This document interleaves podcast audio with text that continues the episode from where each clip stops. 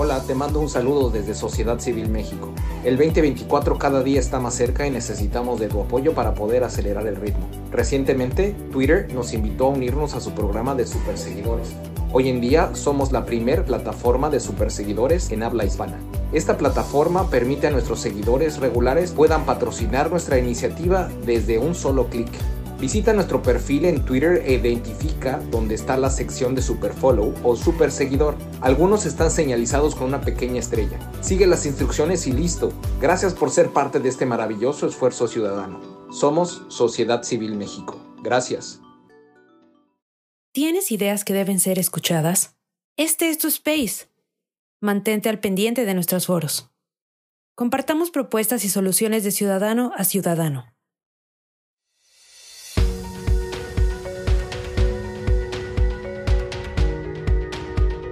Bienvenidos al espacio de Sociedad Civil México, donde propiciamos el diálogo y el debate ciudadano.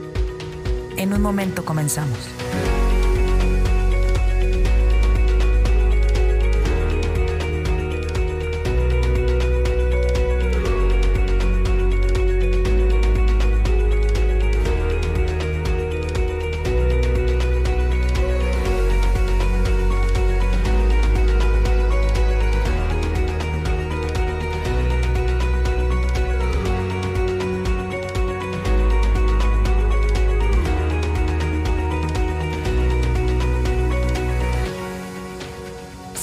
En nuestras redes sociales. Estamos presentes en Twitter, Facebook, Instagram, TikTok, Spotify y YouTube. Encuéntranos como arroba SocCivilMX.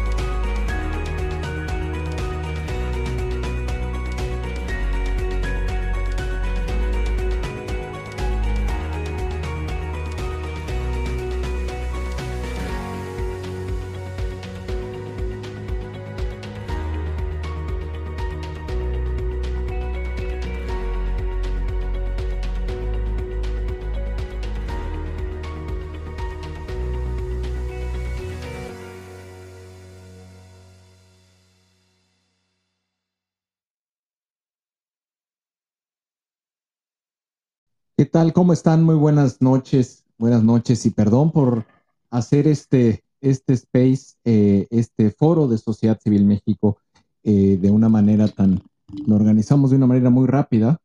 Eh, pues estamos, estamos realmente sorprendidos y, y, reconocemos la generosidad de Santiago Krill, quien ah, acaba recién el día de hoy, hace unos minutos, de anunciar que se decanta dentro de sus aspiraciones para dirigir el Frente Amplio por México, se decanta en apoyar a Xochitl Gálvez. Eh, hemos estado en contacto con su equipo. Eh, entendemos que él en estos momentos está en una reunión.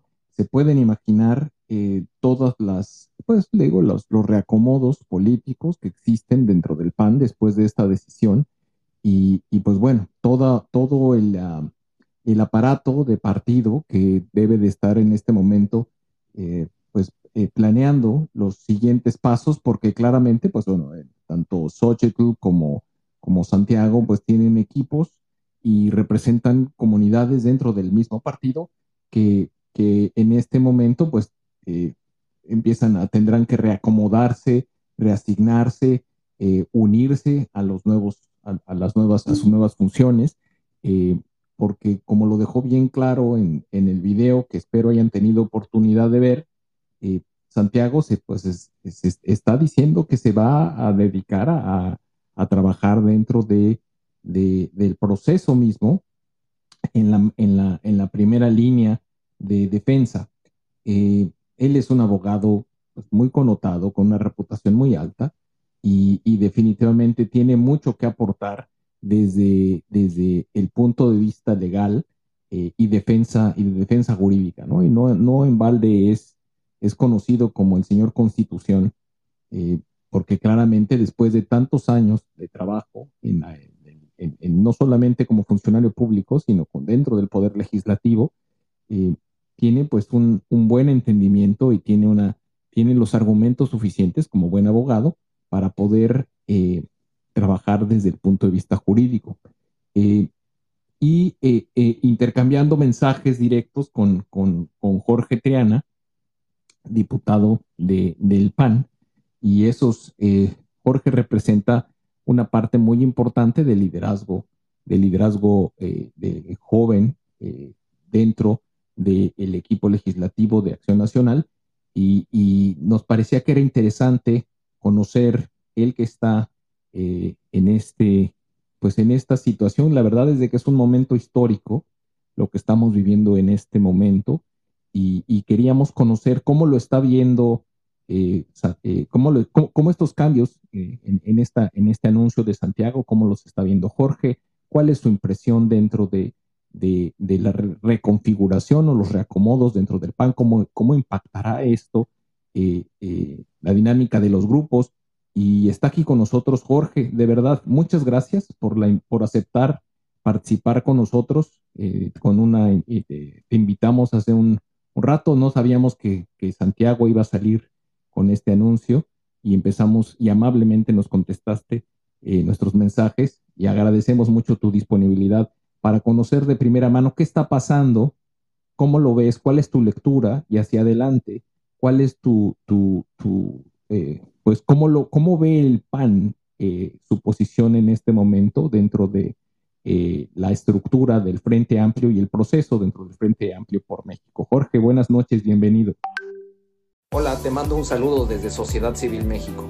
El 2024 cada día está más cerca y necesitamos de tu apoyo para poder acelerar el ritmo. Recientemente, Twitter nos invitó a unirnos a su programa de superseguidores. Hoy en día somos la primer plataforma de superseguidores en habla hispana. Esta plataforma permite a nuestros seguidores regulares puedan patrocinar nuestra iniciativa desde un solo clic. Visita nuestro perfil en Twitter e identifica dónde está la sección de Super Follow o Super Seguidor. Algunos están señalizados con una pequeña estrella. Sigue las instrucciones y listo. Gracias por ser parte de este maravilloso esfuerzo ciudadano. Somos Sociedad Civil México. Gracias. Eh, si estás ahí, puedes abrir tu micrófono, Jorge. No sé, no sé. Buenas noches, buenas noches. Gracias por la por el espacio, con mucho gusto aquí platicando con, con ustedes. Eh, voy a comentarles brevemente cuál es mi posición. Estoy, eh, estamos en la Ciudad de México y es un caos la Ciudad de México en este momento por el, está, hay encharcamientos por todos lados y muchísimo tráfico y estoy en vísperas de iniciar una reunión, pero mientras tanto platicamos con mucho gusto. Eh, pues miren, lo, que les puedo decir es, creo que con los que conocemos a Santiago y, desde muchos años y sabemos cómo es, pues entendíamos que la posibilidad de, abrirse eh, pues a, una, no, no, declinación, sino a una, a una eh, eh, pues a una suerte de solidaridad de partido, siempre, siempre hubiera estado latente, ¿no? No en esta etapa, sino en las etapas anteriores también desde que se empezaron a recolectar firmas, desde que hubo una medición a través de una, de una encuesta.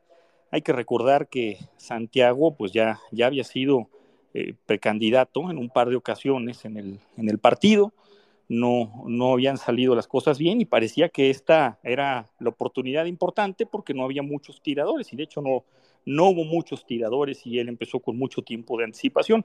Pero bueno, aquí eh, eh, lo único seguro es que no hay nada seguro. Vino esta irrupción, creo yo, positiva para todos de, de Xochitl.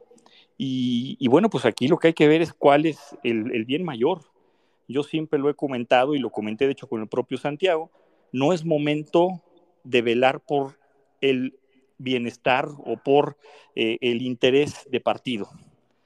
Hay un bien superior que cuidar, que es el interés y el futuro de México, y creo que eso es lo que tiene en mente Santiago, y me parece eh, bastante prudente, bastante sensata la, decisión que toma, porque mal que bien, pues ha, logrado eh, articular una, una estructura muy importante eh, en varios estados de la República que se vio reflejada en esta etapa de recolección de firmas y que le hubiera servido perfectamente para competir adentro del frente y hacia afuera.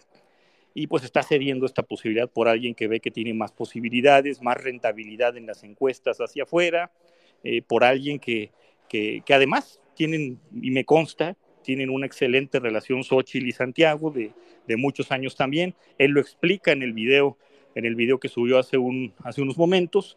Eh, han trabajado juntos en muchas ocasiones eh, y, bueno, pues creo que se puede articular un excelente equipo de campaña en el caso en el que Xochitl salga, salga adelante eh, pues en la, en la consulta que se va a llevar a cabo el día 3 de septiembre.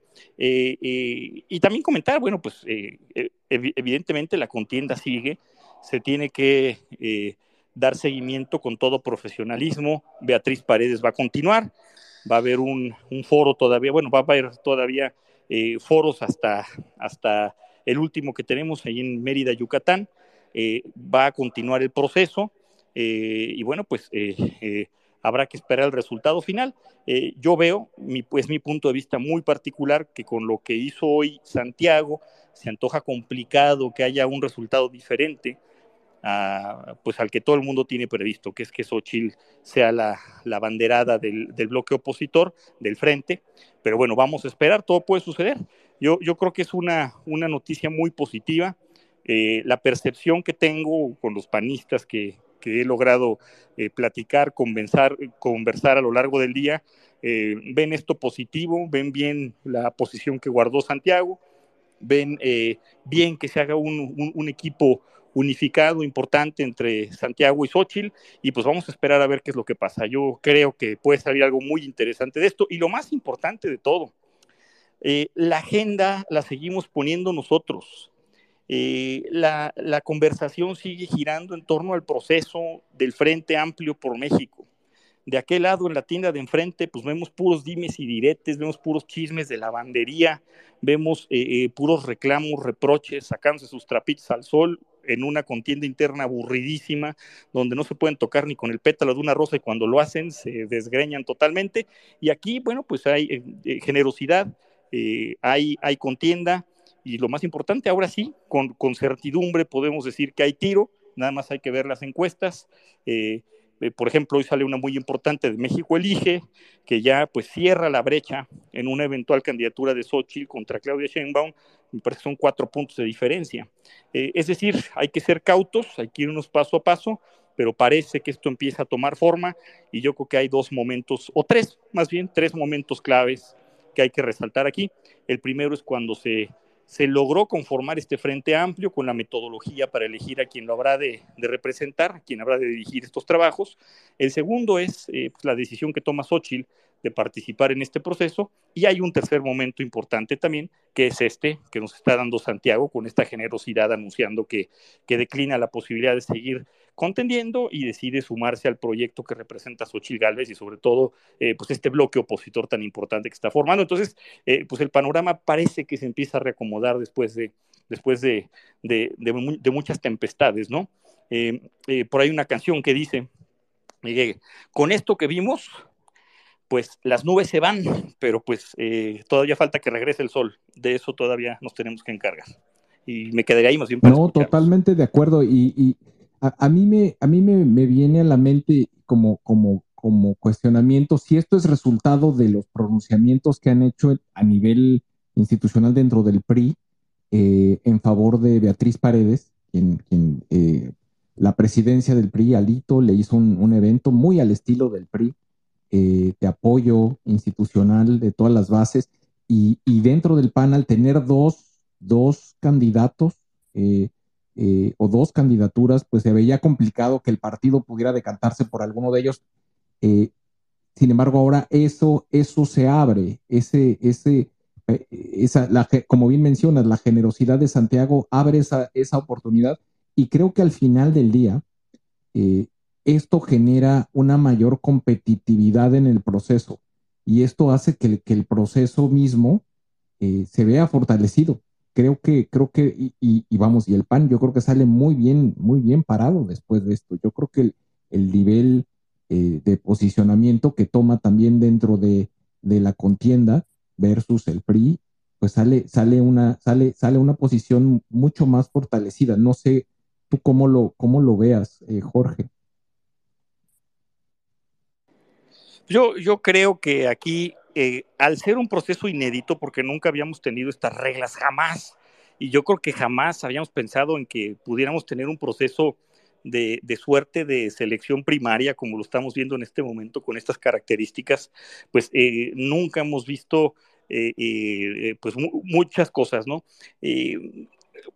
El, tema de tener un método de esta forma, pues nos haría pensar en principio que se trata de un asunto de, de candidaturas a título personal, donde el tema de partidos sería completamente, pues, exógeno, sería completamente aparte, ¿no?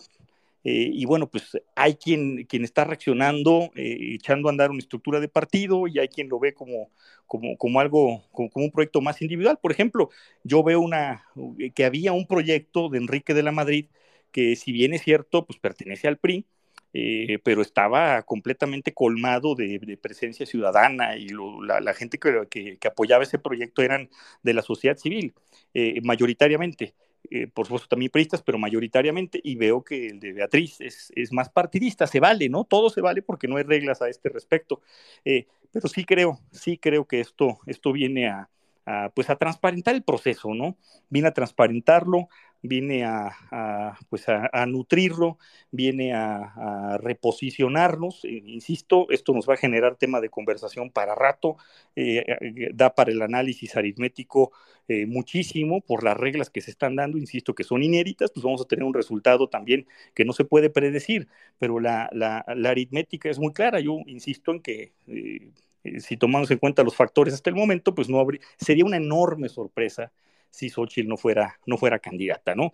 Vamos a ver cómo, cómo reacciona el partido. Ya también Marco Cortés eh, dio un pronunciamiento eh, diciendo claramente que el PAN va en su conjunto eh, con Xochitl y bueno, pues creo que así va a suceder.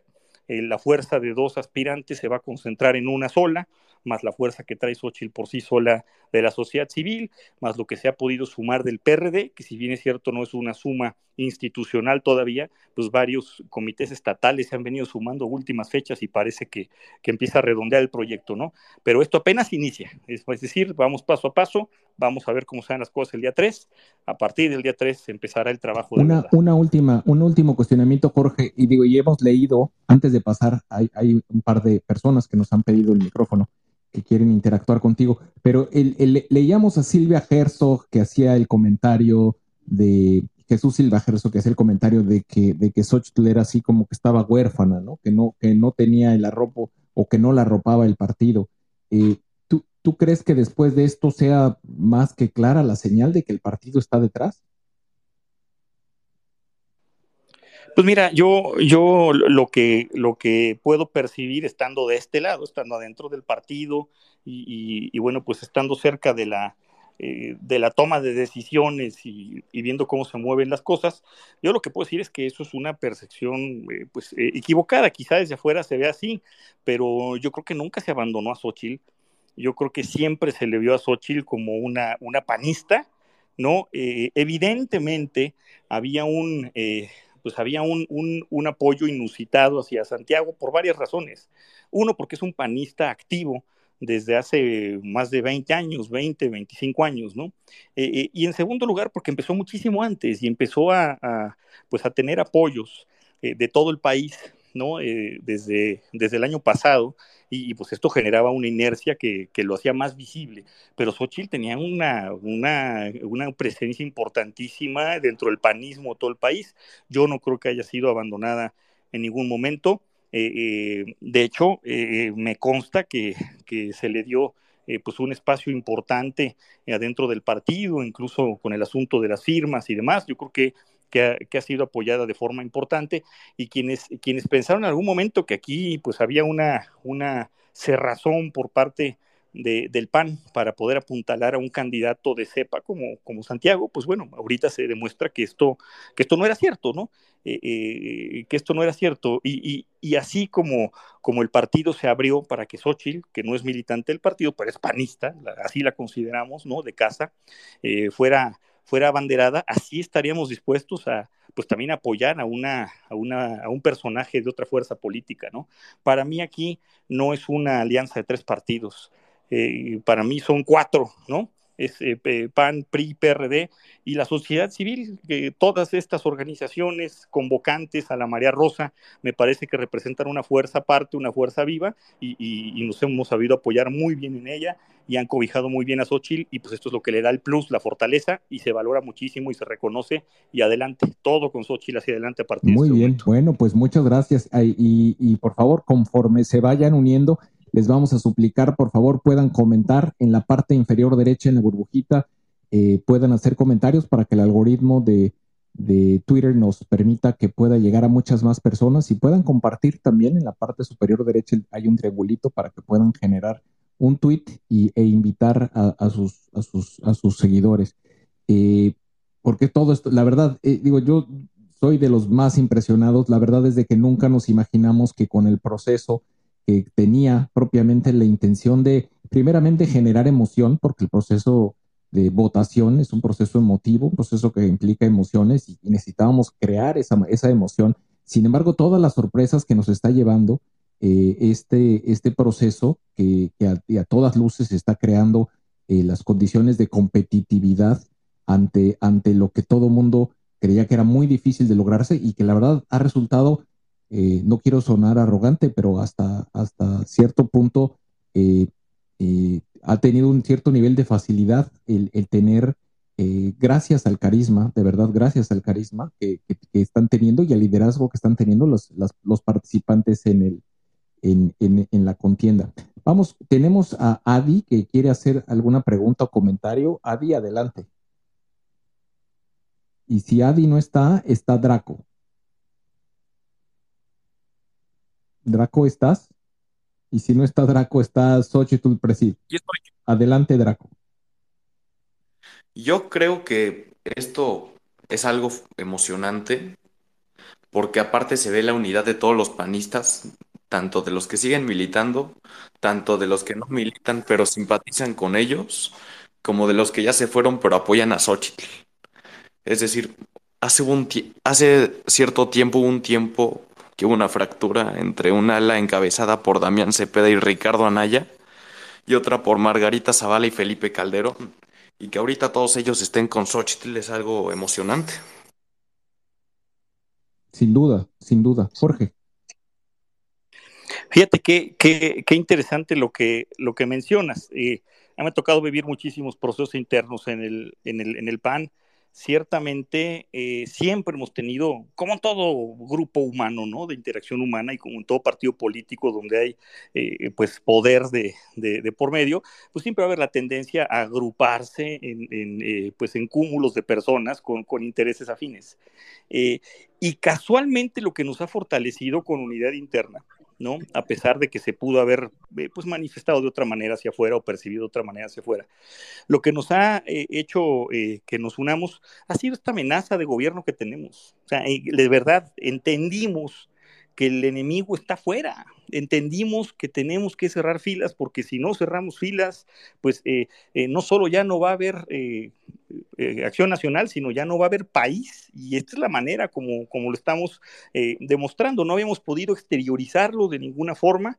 de hecho, habíamos dado quizás señales encontradas, pero yo siempre he tenido certeza de que, de que en este laberinto que se llama, que se mal llama 4T, eh, eh, pues íbamos a encontrar una unidad que difícilmente, que difícilmente íbamos a ver cuando hay eh, espacios de poder a, raudales de por medio, ¿no? Cuando hay candidaturas ganadoras este, en, exceso, ¿no? entendimos esta parte y yo tenía mucho tiempo que no tenía esta sensación, este sentimiento de, unidad y de pertenencia importante al partido, porque muchos durante muchos años tenían un, sentimiento de pertenencia a un grupo político y ahora es a un partido y más allá de un partido, un, sentido de pertenencia a un proyecto que lo que busca es rescatar al país. Entonces es muy importante esto, esto que mencionas. Draco, ¿algún comentario? Sí. da gusto que... No, no. Si bien es cierto que hay diferencias, nunca habíamos al menos en las pues, épocas en las que yo he vivido, nunca había visto como que un panista fuera el candidato de la plataforma y otra la de una plataforma independiente, entonces como que luego de eso ya parecía que no había vuelta atrás y afortunadamente la hubo. Agradezco a Jorge que esté aquí con nosotros y le pido que nos sigamos para que estemos en comunicación. Muy bien, Draco. Eh, yo, yo creo que como, como bien menciona Jorge, el reto, el reto es tan grande que, la única forma de, poder vencerlo es con la unidad. Y creo que eso es algo que hemos entendido nosotros mucho. Eh, lo hemos repetido aquí también muchas veces y la importancia de, la unidad eh, que, es la que nos permite enfrentar y, y, salvar al bien mayor, que es México. Y creo que, creo que al final esta unidad nos va a permitir construir ese gran proyecto de nación que, necesita nuestra, nuestra, nuestra joven democracia. Está Xochitl, presidenta, ¿estás ahí? Xochitl. A ver, entonces está Pablo. ¿Estás tú, Pablo? ¿Cómo están? Buenas noches. Buenas noches, ¿cómo estás tú? Bien, gracias a Dios. Todavía tengo que escuchar el mensaje completo de, Santiago Krill para entender bien las cosas. Estuve en el foro el sábado aquí en Monterrey. Eh, la verdad es que yo traigo un sentimiento encontrado. No sé si alguno de aquí lo comparta. Por un lado, creo que los partidos en general eh, han demostrado una y otra vez que, que en balance ya no son positivos para México. Creo que hay que hacer un reacomodo, una reinvención de los partidos. Y por otro lado, no creo que sea tan negativo el, tener una elección de personas y no de partidos esta vez, sobre todo que hay estas coaliciones. Y, creo que se estaba logrando eso, porque Xochitl en general tampoco es que se ha alineado y se ha abanderado y, se, ha, digamos, envuelto en la bandera de algún partido, ni representa algún partido en particular. Quizá de los que estaban compitiendo, los cuatro que pasaron a, a la segunda fase, pues era la, más vamos a llamarla independiente. Entonces el gesto de, pues es que me bajo para apoyarla y para, de cierta manera, volcar la energía del PAN hacia ella, a mí me suena, por un lado digo, qué interesante, qué bueno, que hay más apoyo, qué bueno que se cierren filas, pero por otro lado creo que polariza otra vez a PRI contra PAN y entonces le vuelve a dar relevancia a los partidos por encima de las personas. Y yo entiendo que, en un futuro, para que las cosas sean sostenibles, tiene que haber instituciones y no puede ser un juego de personas, pero es de personas hoy en México. Y porque los partidos están destrozados, porque los partidos, de nuevo, creo que lejos de traer y abonar a la mesa, sinceramente restan. Yo los veo a los líderes partidistas ahí viendo qué, qué sacan y apoyan pero no apoyan y ahora vamos a ver la repartición de las lanas y y la negociación de los curules. Y cuando yo digo, espérate, pues si el poder ejecutivo en México es tan importante, porque así lo hemos decidido los mexicanos, y le damos al individuo tanto poder, nada más vean el actual para tener un ejemplo, y nos pasamos las instituciones por arco del triunfo, pues ya mejor hay que pasarlas bien. O sea, acabárnoslas de pasar y que venga alguien con un, con un, con un halo más independiente, que no le deba nada a los partidos, que no tenga esa necesidad que va a tener de negociar y que, y que pueda desde arriba impulsar un cambio para reinventar los partidos y si es necesario tirarlos de hacer otros, tirarlos de hacer otros. Pero, pero yo me quedo con esa sensación, ¿no? Sí, no sé, eh, eh, te, te, escucho, pero híjole, no sé, siento de repente que se está quemando la casa y estamos discutiendo si, si, si está o no asegurada. O sea, la urgencia es, yo creo que el sentimiento de urgencia está arriba de las personas, de los partidos. Claro que al final de cuentas quien va a dirigir o quien debería representar a la oposición va a ser una persona. Y yo creo que las personas hacen los partidos. Eh, claro. Entonces, creo que, creo que poniendo eso de lado, que eh, la estructura, y creo que la, partidocracia mexicana tiene que reconfigurarse eh, y sí tienen que suceder muchas cosas. Eh, no sé si es el momento, no, definitivamente creo que el momento no es porque la, emergencia es mayor que eso. creo que la, la, creo es una, es una asignatura que yo esperaría que conforme avancemos, y el primer paso, y me parece que la transición se da con el gobierno de coalición. Me parece que la, conformación, el presentar un proyecto que hoy en día es un gobierno de coalición que permita mejorar las condiciones de vida de la gente, le va a dar fortaleza a, quienes tengan el liderazgo dentro de ese gobierno eh, que no va a ser de un partido, sino que es un gobierno de coalición donde debe de haber, debe haber representatividad de todas las fuerzas políticas.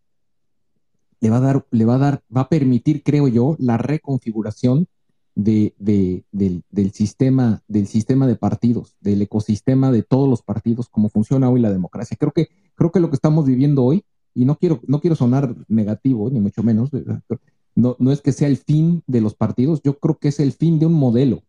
Y, lo que estamos en este momento y de lo que estamos hablando es de un, una, un, proceso que está cambiando y estamos siendo parte del cambio nosotros. Creo que, creo que no sé, lo, lo veo, lo veo más que, más que negativo, creo que estamos viendo la evolución hacia un nuevo modelo. Eh, Yo coincido, coincido con la urgencia que, que mencionas, y la urgencia se llama sacar a Morena. Esa es, o sea, esa es la urgencia, porque pues eh, demostraron su incapacidad de, gobernar. Y está en la data, no es, no es, una, no es una sensación. Lo, lo que a mí me causa duda, y te digo que todavía tengo que analizar y pensar, es si el frente como iba, ya iba en trayectoria de lograr la, echar, echar la patada como. O sea, y, y, si esta, esta acción no solamente le encarece a Sochi la, la, partidocracia, porque entonces ahora empiezan ya a hablar de cerrar filas, y ahora sí es PAN y PRI, y luego pues el PRI igual se inmola también a, favor de Xochitl, entonces ahora se la debes al PRI también cuando estaba más independiente, me gustaba más el modelo un poco más independiente. Este, creo que, por ejemplo, la declinación de, la Madrid, una vez que perdió, mucho más elegante, y decir, te apoyo, jugar con las reglas, empujar el proceso que ya se había establecido, participar en los debates, participar en las encuestas y ya salir por la, por la causa natural, a mí me gusta más que el, que el jugarle al mártir y, y decir de nuevo, porque creo que lo necesita Xochitl, porque ese es el underlying sentimiento, entonces yo declino porque entonces así le hago un bien mayor al país. Cuando no sé, o sea, no sé si se lo estaban haciendo mayor, compitiendo, presentándose eh, con la competencia súper sana, aquí fue súper sano el debate aquí en Monterrey, este, y sacando puntos a favor y en contra, claro, pues que al final quedase Xochitl, pues creo que muchos queremos, pero no sé, esta, esta actitud salvadora, medio, no sé, como, como demasiado soberbia, decir,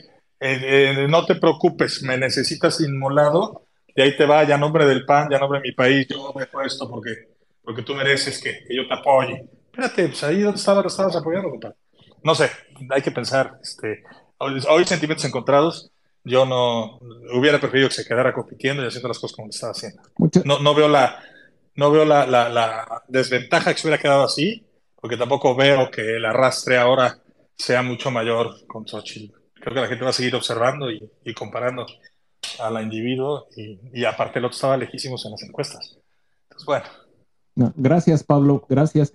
Eh, a ustedes por escuchar. No, gracias. No sé, Jorge, ¿quieres hacer algún comentario o seguimos con, con participaciones?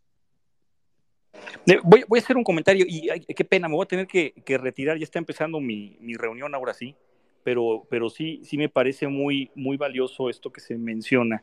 Eh, y, quisiera apuntar lo siguiente, eh, creo que son dos, dos mensajes diferentes de los que estamos hablando. Uno es el mensaje de Santiago, que Santiago lo dice claramente. Eh, me retiro porque creo que Xochitl tiene más posibilidades que yo eh, es una persona a la que conozco y él lo dice, he trabajado con ella en varios momentos, en la conformación del equipo eh, y, de, del gobierno de Vicente Fox, eh, vaya, en la, en, la, en, la, candidatura en Miguel Hidalgo que ganó eventualmente Xochitl Galvez, donde prácticamente el equipo de Santiago fue quien operó esta, esta campaña. Eh, eh, etcétera. Creo que, creo que ese es algo muy a título personal. Estoy seguro que Santiago no lo hubiera hecho por cualquier panista. ¿eh? Eh creo, que, creo que aquí influye mucho la historia que tienen en conjunto y si es un tema personal. Eh, por supuesto, también influye el membrete, pero es un tema más personal. Y otro es el mensaje que da Marco, donde dice, bueno, pues ya hubo generosidad de Santiago, ahora yo invito a los panistas a que cerremos, a que cerremos filas eh, a favor de, de, Xochitl. Son dos mensajes diferentes, muy diferentes, que van en carriles diferentes, pero bueno, al final del día creo que esto ya dará para el análisis después de, del mes de junio del año que viene, porque en este momento tenemos un nombre del juego que es muy claro, que es eh, ganarle a Morena, eh, y creo que vamos en la ruta correcta. Hasta el momento yo, yo creo que pues no tendría por qué haber agravios con otros partidos, con el, con el PRI en, en este caso, pues porque, bueno, pues eh, son las reglas que nos dimos a nosotros mismos y las reglas que están sobre la mesa. Y, creo que no se han roto hasta el momento, ¿no? Y vamos avanzando. Es un proceso que ha traído muchas cosas inéditas que jamás pensamos ver. La primera es que el PAN tuviera un candidato externo. Nunca habíamos tenido un candidato externo. Y, yo hablo de externa Xochitl porque, no, insisto, no es militante, pero, pero la consideramos de casa. Eh, y segundo, es que tuviéramos la, conformación de un frente amplio tan, tan importante. Yo coincido en el diagnóstico cuando, cuando comentan que eh, pues hay un desgaste enorme de los partidos políticos tradicionales, eh, hay un desgaste que tardamos mucho tiempo en eh, entender, en, en, quitarnos ese letargo con el que estábamos reaccionando a partir del 2018 pero que finalmente se entendió el mensaje, se entendió desde el 2021 y con resultados exitosos, porque si no hubiéramos hecho esta alianza en 2021, en este momento eh, la CFE ya sería un monopolio controlado por Manuel Bartlett, ya no existiría el INE y estaríamos todavía más militarizados de lo que estamos en este momento, ¿no? nada más por dar algunos ejemplos. Entonces me parece que la persona indicada en este momento para poder encabezar este esfuerzo es una persona que no milita en un partido político, eh, si bien es cierto, la consideramos los panistas de casa, pero bueno, creo, creo que por ahí va la cosa, ya, ya habrá tiempo de analizarlo, pero son dos carriles diferentes, uno es eh, pues el mensaje que da Santiago a título personal y otro es el que da Marco Cortés, los dos son entendibles y son respetables. Eh, bueno, y con, esto concluyo, les agradezco mucho y, perdón que los tengan que abandonar tan rápido, pero aproveché un espacio de tiempo ahí en lo que llegaban los las personas a mi reunión y ahorita ya me están esperando. No, Jorge, eres muy amable. Eh, digo, no, no, no esperábamos abrirlo el día de hoy, eh, pero agradecemos mucho tu generosidad y que nos hayas dedicado estos minutos, de verdad. Ana Lu, ¿quieres hacer algún comentario? Agradecerle al diputado Triana que esté aquí con nosotros un rato acompañándonos, haciendo el análisis de lo que está sucediendo. Y reiterar algo que acaba de decir Jorge y creo que no debemos perder de vista. A ver, este proceso es inédito y no podemos llegar, no podemos negar que nos ha llenado de sorpresas y de emociones eh, en lo que va. Empezó el 26 de junio, estamos a 21 de agosto, en menos de dos meses le ha dado un vuelco absoluto a la agenda de la oposición. Y creo que esa era la intención, porque en primer lugar fue un método que no se diseñó para alguien en especial. O sea, no tenía un beneficiario, no estaba diseñado con, eh, con, las características para favorecer absolutamente a nadie, sino para propiciar un piso parejo. Y ha sido un método con muy buena intención detrás, probablemente con muchos errores que iremos corrigiendo para las próximas ocasiones. Nos ha traído mucho aprendizaje a todos, lo decíamos ayer al cerrar el space de pues de apoyo a las personas que estaban registrándose ayer que fue el último día del registro del Frente Amplio por México. Eh, todos los que hemos participado, ciudadanos, organizaciones de la sociedad civil, partidos políticos y demás, todos hemos aprendido en este proceso. Y creo que eso es lo enriquecedor pero también nos ha llenado de sorpresas y de incertidumbre, incertidumbre en el resultado. Les puedo decir que eh, hace meses se podía asegurar quién podía ser el candidato de la oposición, ¿no? O al menos del PAN. Este, o sea, había como claras señales en favor de algunas personas y el día de hoy ya todo cambió. Y eso ha sido en gran medida gracias a un método en el que la ciudadanía está participando y ha hecho, ha hecho que se muevan las fichas de manera que todos los días nos estamos llevando sorpresas, ¿no? Y todos los días nos está nutriendo y nos está llenando de información.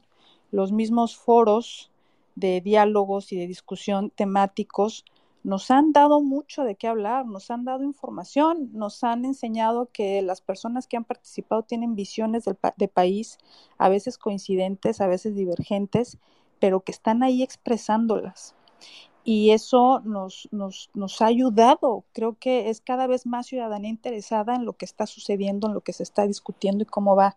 Y no sé ustedes qué opinen, pero fuera del pleitito de Marcelo Ebrard, enfrente con el tema de las, de, de las corcholatas y la denuncia que está haciendo de una elección de Estado en la contienda interna del régimen, increíble, grabémonoslo bien.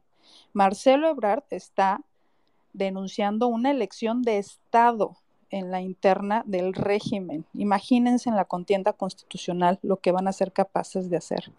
Pero fuera del teatrito de Marcelo Ebrard, que ya sabían la que se estaba metiendo, pues creo que la nota está de este lado, más allá de que los medios de comunicación, eh, o al menos algunos medios de comunicación, no quiero generalizar, porque ha habido, han habido periodistas muy interesados en darle seguimiento al proceso del Frente Amplio por México, eh, pero sí hemos tenido, mm, pues se han sido omisos al ponerle atención a este proceso cuando la verdad, como lo explicaba Héctor Aguilar Camín en una de sus columnas, se trata de unas auténticas elecciones primarias inéditas en nuestro país. Debería tener la atención que tienen las elecciones primarias o las PASO de Argentina o las primarias en Estados Unidos, pero no es así.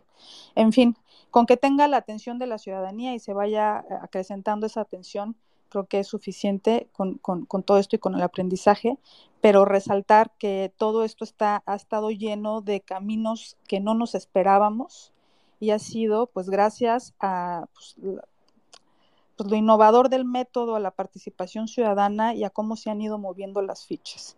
Así es que eh, creo yo que el día de hoy una algo que, estaba en una suposición y en los trascendidos y demás, la posible declinación de Santiago Krill ya se hizo realidad y se pone esto cada vez más interesante. Totalmente de acuerdo. Y eso es lo que yo, yo subrayaba. Eh, como para mí esto que está ocurriendo ahorita, digo, dada la urgencia y atendiendo la urgencia, lo, nos permite eh, nosotros diseñamos, cuando participamos en esto, la esperanza era querer una candidatura competitiva.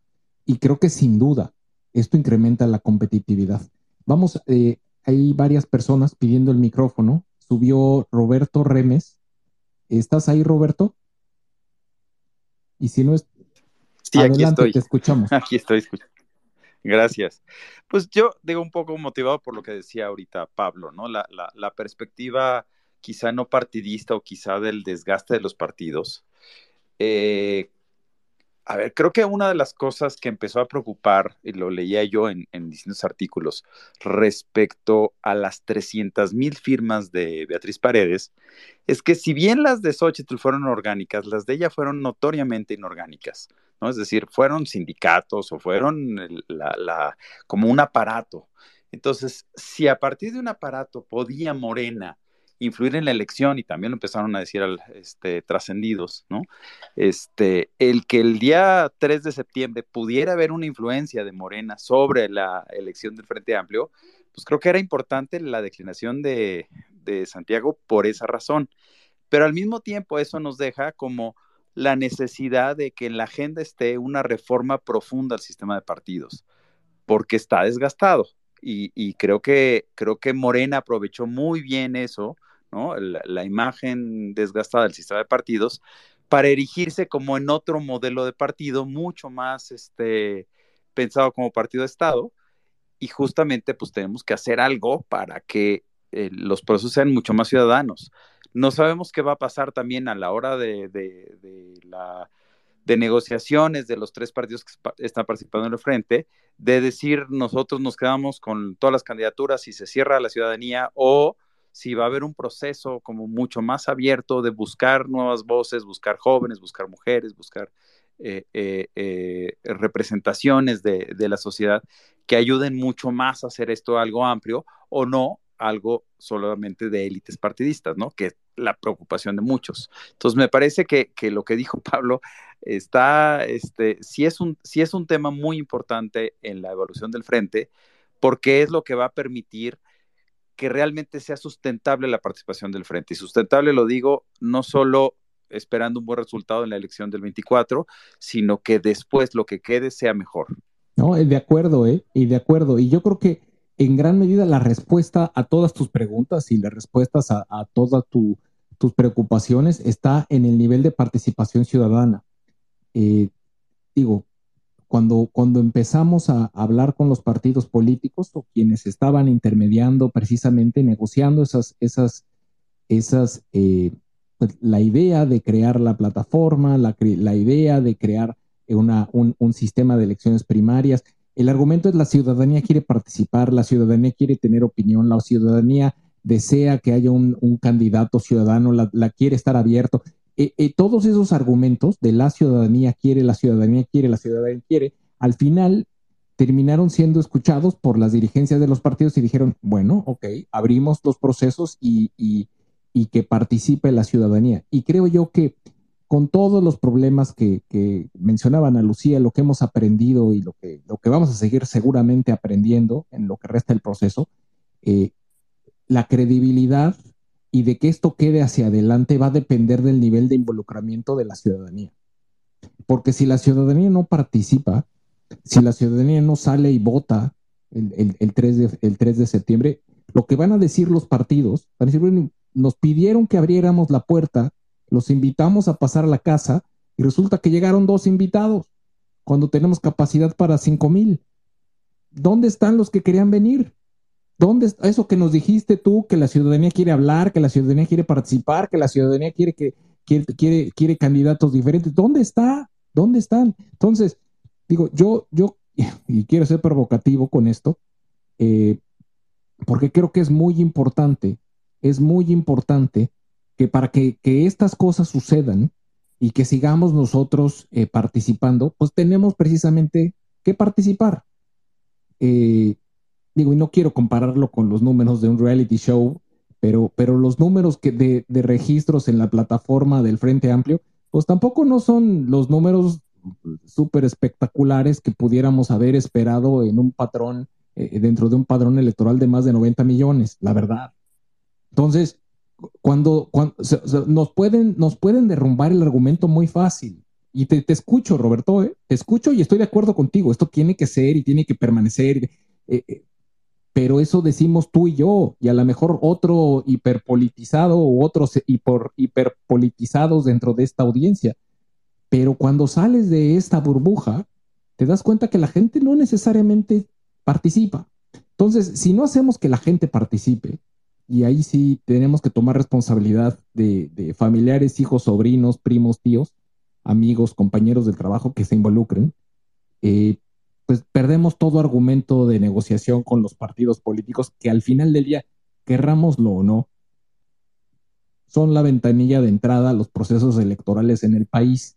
No, digo, ya, ya lo hemos visto, las candidaturas independientes, su funcionamiento, ya, no es, no es la manera es a través de los partidos.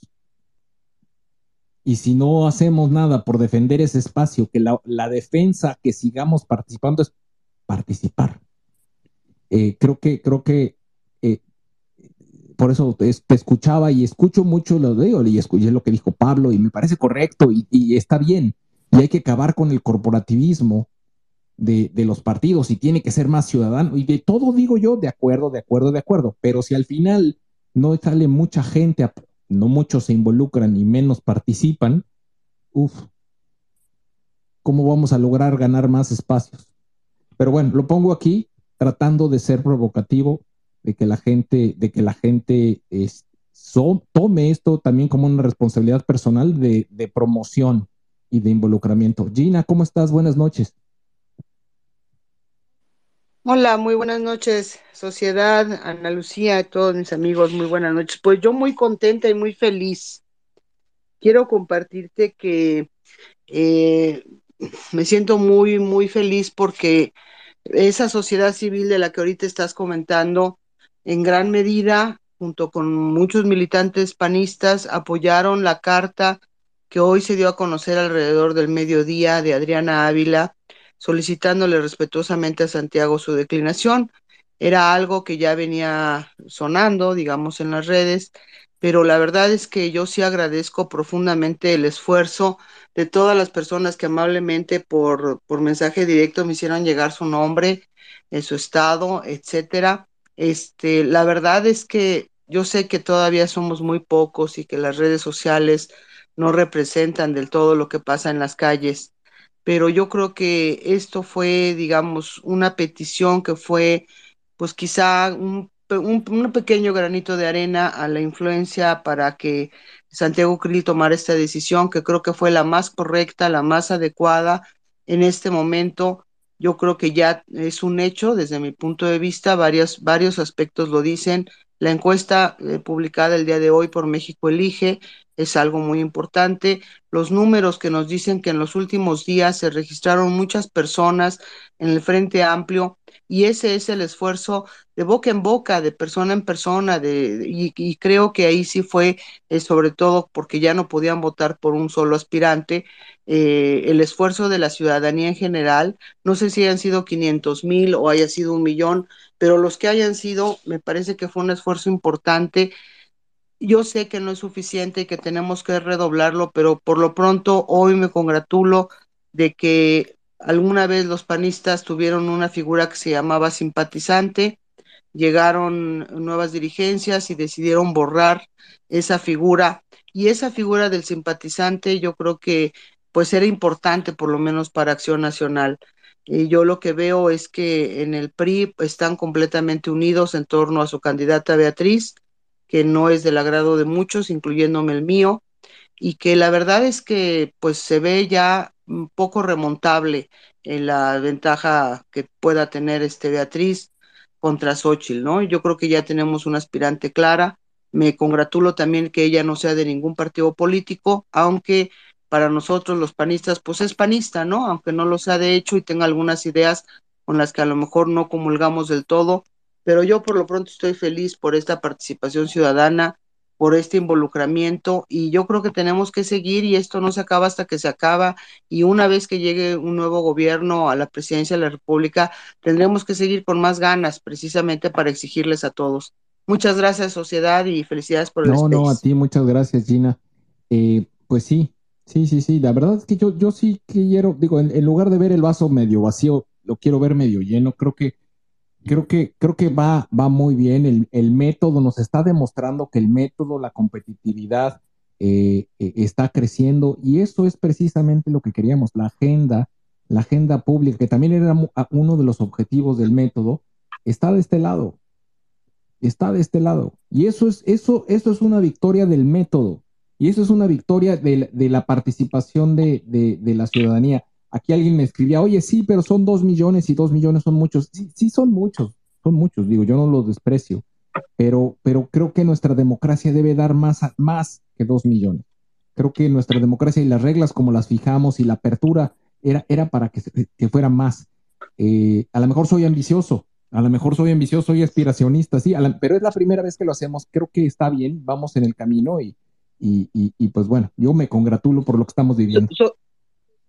Sociedad, nada más quisiera yo también, y quisiera preguntar si alguien sabe, porque lo están ya comentando, ¿qué se sabe del método para gubernaturas y las cámaras? ¿Alguien sabe algo sobre el método que podría implementar el Frente Amplio por México? Gracias. digo, si quieres, Ana Lu, comenta. No, bueno, primero decir de, rápidamente del padrón, si dos millones es mucho o poco, depende de cómo lo veamos.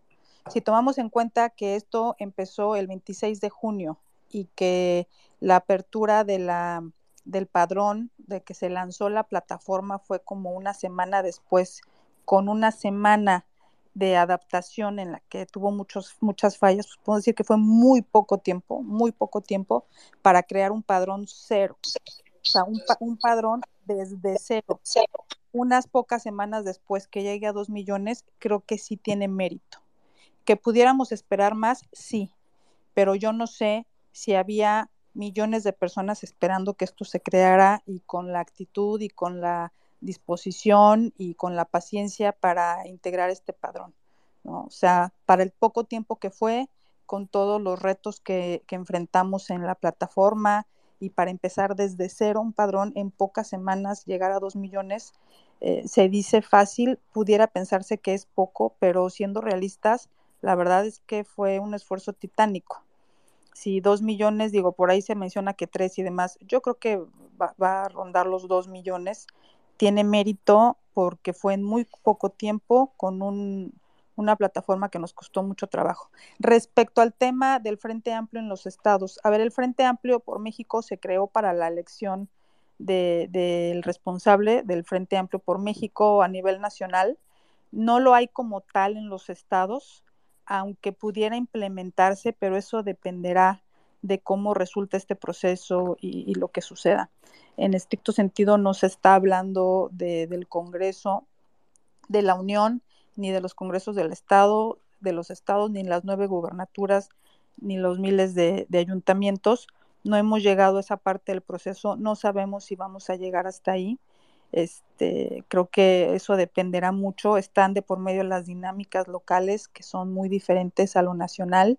No, e, esa unión de PAN, PRI, PRD en lo nacional, que también es ríspida, no siempre se ve en lo local. Les pongo como ejemplo Michoacán, que es mi tierra, aunque yo vivo en Ciudad de México, he estado al pendiente de lo que sucede en Michoacán y tengo mis, eh, un pie puesto allá. Y la verdad es que hay muy mala relación, sobre todo con el PRD. Entonces está en vilo un, una posible alianza PAN-PRI-PRD, por ejemplo, en Michoacán. Y así en diferentes lugares. En otros lugares les puedo decir, MC se acerca también a, dialogar con PAN-PRI-PRD entonces, las dinámicas en lo local son diferentes a la nacional. Esperemos que en lo local eh, se, se, logren procesos donde la ciudadanía puede participar en la medida de lo posible, lo más que se puede de la mejor forma, pero ahorita estamos concentrados en, en el Frente Amplio por México, la, la, la opción nacional, y ya veremos qué va sucediendo en lo local. Es correcto, y hay, hay, hemos estado escuchando que a nivel local hay, hay algunos intentos y ojalá lleguen a buen puerto. Eh, veo que está Laura, Laura Rojas, estaba pidiendo el micrófono. No sé si estés disponible, Laura, si quieras eh, hablar. Sí, ando por acá. Pues muchas, muy buenas noches, mucho gusto en escucharlos y en saludarlos. Soy Laura Rojas del PAN del Estado de México. Y bueno, yo nomás quería hacer eh, algunos comentarios. Eh, después de, quería hablar después de Roberto, pero este, eh, eh, bueno, después ya habló alguien más, pero solamente quería respaldar esto que, que, que, dijiste precisamente tú, que es la parte de si no se quiere que eh, el proceso termine siendo decidido en su totalidad por las, pues por las dirigencias de los partidos, por las cúpulas partidistas, sí es bien importante mantener e incrementar el, eh, la participación ciudadana, ¿no? Creo que en efecto este es un proceso inédito, es un proceso que como toda, todo proceso nuevo y sobre todo cuando se trata de decidir posiciones de poder y, y en el que está en juego este tanto, pues es normal que, hay, que vaya habiendo ajustes y aprendizajes en el camino, sin embargo creo que que está, que está resultando en lo que se quiere, que es como alguien dijo también, poder tener una eh, candidatura competitiva. Entonces, pero parte del, o sea, y, quiero retomar algo que dijo Marco en su, en su mensaje de hace rato.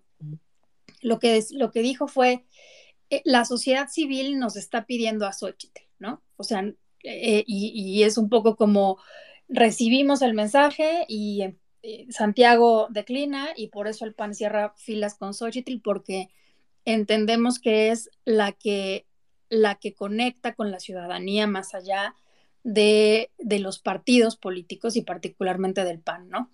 Entonces, ahí, ahí radica justamente la fuerza de este proceso me refiero a la participación eh, ciudadana que ha sido em, auténtica, que ha sido orgánica y que es la que le ha dado precisamente la, fuerza eh, al proceso y, a Xochitl, ¿no? Entonces, yo lo que, lo que creo es que va a ser bien importante que una vez que se defina el 3 de septiembre este, esta, esta coordinación del Frente Amplio por México, se siga participando, ¿no? O sea, eh, y se siga participando y se siga empujando, pues desde fuera, un poco a los partidos, que esto, que esto es lo que, lo, que, lo que sucedió. O sea, el hecho de que Santiago decline y el hecho de que Marco diga, vamos a cerrar filas, es porque fue un, un mandato ciudadano o, se empujó desde sociedad civil, eso es lo que quiero decir. Entonces, queda todo el proceso por delante, queda, este, sí quedan muchas definiciones, por supuesto, políticas.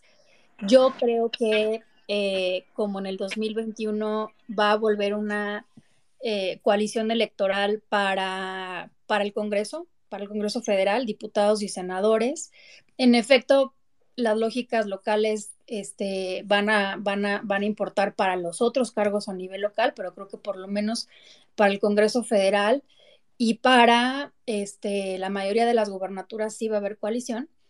Y en ese sentido, pues va a ser bien importante que, que, la sociedad civil eh, participe, siga participando y ensanche, ensanche la participación, ¿no? Para que realmente pueda ser es la, la, candidatura presidencial y las demás candidaturas, pues, este, candidaturas realmente realmente competitivas. Entonces ese sería mi comentario y pues muy buenas noches a todos. No, muchas gracias, ¿no? Y coincidimos, coincidimos, la verdad que qué agradable. Digo, creo que compartimos el mismo punto de vista y Analu, ¿quieres hacer algún comentario?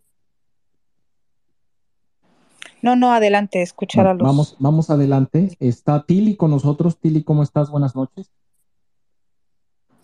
Buenas noches, este, Gabriel. Ana Lu, y buenas noches a todos. Gracias por el micro. Este, me llamó la atención, percibo un, y lo entiendo, ¿eh? un, una decepción de parte de, tuya. Dijiste que querías mandar un mensaje así como provocador o, o, retador. Lo entendí en buen plan, ¿eh?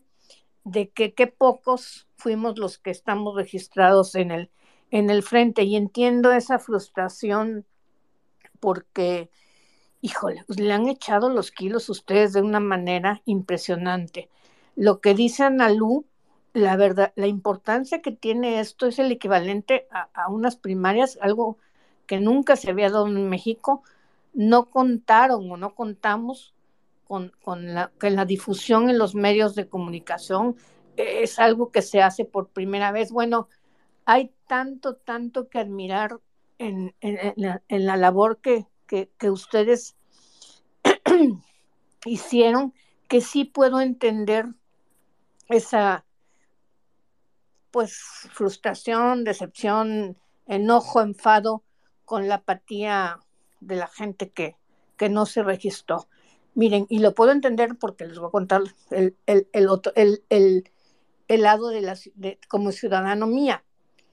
Este, vamos, mi familia, ayer, al, por Dios, a las once y media de la noche estaba yo registrando a mi mamá. Por fin la logré convencer. Impresionante. Mis hermanas, cero bolita. A una porque pues, no le interesa la política. Y la otra, pues porque lo que Dios quiera.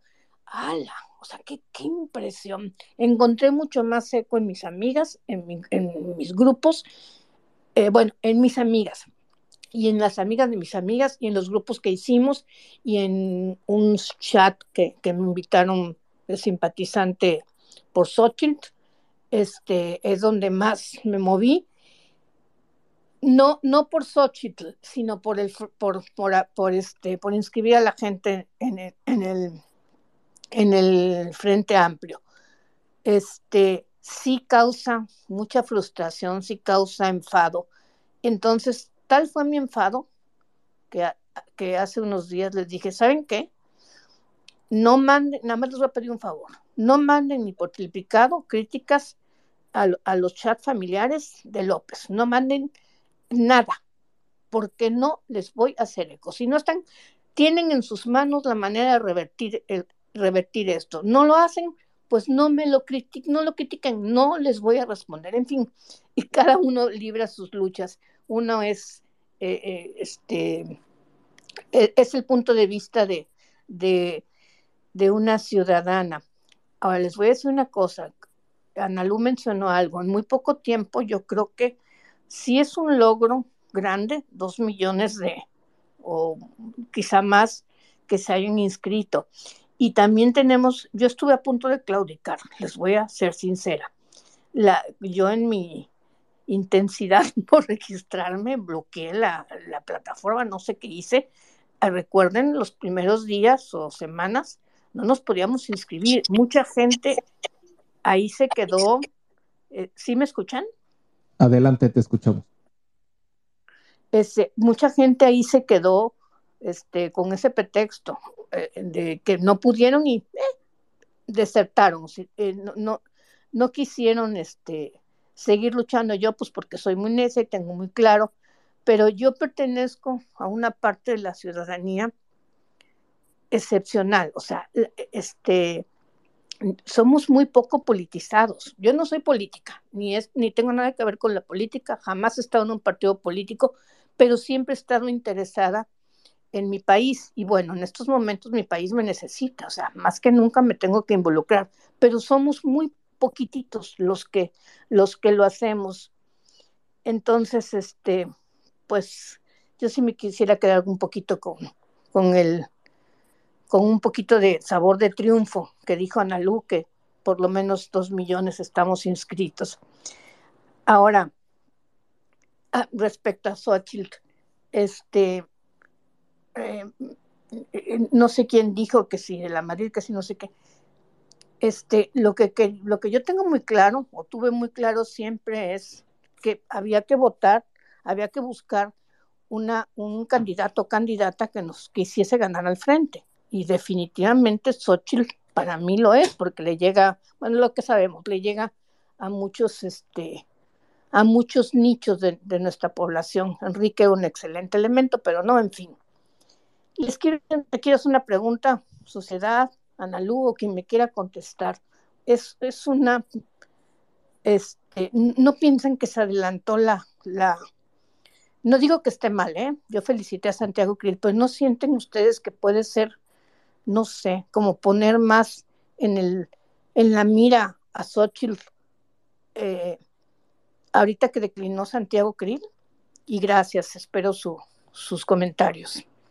No, a ver, a ver, déjame primero por alusión, y, digo, y no, no, lo, no lo veo desde, no, por eso dije que quería ser provocativo con, con, mi comentario de que pudiéramos haber tenido más registros. Eh, no, claro que lo celebro, y de verdad, eh, digo, y, ayer el equipo de sociedad civil eh, México que estuvo registrando el grupo de WhatsApp, hicimos un space, terminamos ayer casi a medianoche eh, apoyando a la gente. Sabemos que no íbamos a hacer la gran diferencia en términos de millones de votos, pues no, o millones de registros, pues no, la verdad es que no. Eh, claro que sí estoy, estoy muy contento por lo que se ha logrado y por el, en el poco tiempo y en un proceso inédito y claro, evidentemente es es, es, un, es algo que tenemos que celebrar y nos tenemos que congratular todos. Ahora, eh, cuando, cuando escuchamos que quieren que esto permanezca y que esto cambie o mejore o que se le asigne presupuesto, porque escuchamos a mucha gente que nos pide muchas cosas. Y, y, esto, esto va a tener y va a llegar a ese nivel en la medida de que se incremente la participación y que tenga que ser un incremento significativo y los partidos se den cuenta de que tienen que aceptar que las reglas del juego cambiaron. Y para poder demostrar que las reglas del juego cambiaron, pues esto, esto únicamente sucede cuando demuestras que tienes una masa crítica, es, es igual que, los, que las marchas, ¿no? Que si salen y, y, marchan 500, pues eh, está ahí y está la causa y tal. Pero cuando sale un millón o más, como ocurrió con la marea rosa, pues bueno, la gente dice, bueno, pues esto sí está, son, son bastantes, ¿no? Entonces hay que poner atención. Así es esto, es lo mismo. Eh, y ese es, es, es, por eso decía que, que, que, lo decía después de comentarios de que, querrían que siguiera y que continuara y que se mejorara, lo cual todo mundo lo quiere, pero para que eso suceda necesita que, contarse con muchísima más participación. Y ahí tenemos que tomar la responsabilidad nosotros de convertirnos en promotores. Y ese, ese, ese, e, ese era el mensaje. No, no era desilusionante ni de mala noticia. No, no, no. no. Y, es más, no, no, ni siquiera de frustración. Era más para, para, para eh, ser provocativo de que tenemos que participar. Porque como lo hemos dicho en todos y cada uno de los espacios que hemos tenido aquí, el enemigo se llama abstencionismo. Entonces, si no logramos que la gente, que la gente participe y reducimos el abstencionismo, pues no va a pasar nada. Y, y, y, reducir el abstencionismo implica no solamente que salgamos nosotros, sino que hagamos que salgan muchos otros que no iban a salir. Entonces, es, es por ahí, Tili, no, no, lo, no, no, no, no, no, no quiero ser, no quiero sonar a, que estoy frustrado, estoy muy contento, ¿no? Lo que logró el equipo es espectacular, lo que logramos ha sido, y el nivel de comunicación y de, y de eh, eh, eh, relación y conectividad que se ha generado con la comunidad es impresionante. Y tenemos que seguir adelante. Pero sí tenemos que, el enemigo está ahí y el enemigo se llama abstencionismo. Y para reducir el abstencionismo tenemos que incrementar la participación. Este filtro eh, del frente es importante pudo haberse registrado muchísima más gente, pero la, prueba de fuego va a ser el día de la elección, en el 24. Y ahí tenemos que salir y promover. A lo mejor ahorita nos quedamos y no, no, no presionamos demasiado a nuestro círculo a que se registrara y participara. No podemos fallar. No podemos fallar en el 24. No podemos fallar en el día de la elección. No podemos fallar. Porque si fallamos ese día, todo lo que estamos hablando ahorita se va, no quiero decir a dónde, pero ya saben a dónde, eh, y ya no va a servir. Analu. permíteme. Entiendo, te dije, por eso te dije, tomé como en buena onda lo del retador, que sea nuestro próximo reto. O sea, que esto sea una cosa permanente. Yo soy una ciudadana, no estoy dentro del equipo oficialmente, pero en lo que pueda estoy dispuesta a apoyar porque me gusta, me encanta la idea y México me necesita. Así que este, estoy dispuesta a eso. Y otra es, no contestaste mi pregunta, o no, no, sé quién la quiera contestar. Vi que, Ana le trae ganas a esa pregunta. Ah, ok, Ah, no, no ya me bajo. Gracias, Tili. ¿Cuál era?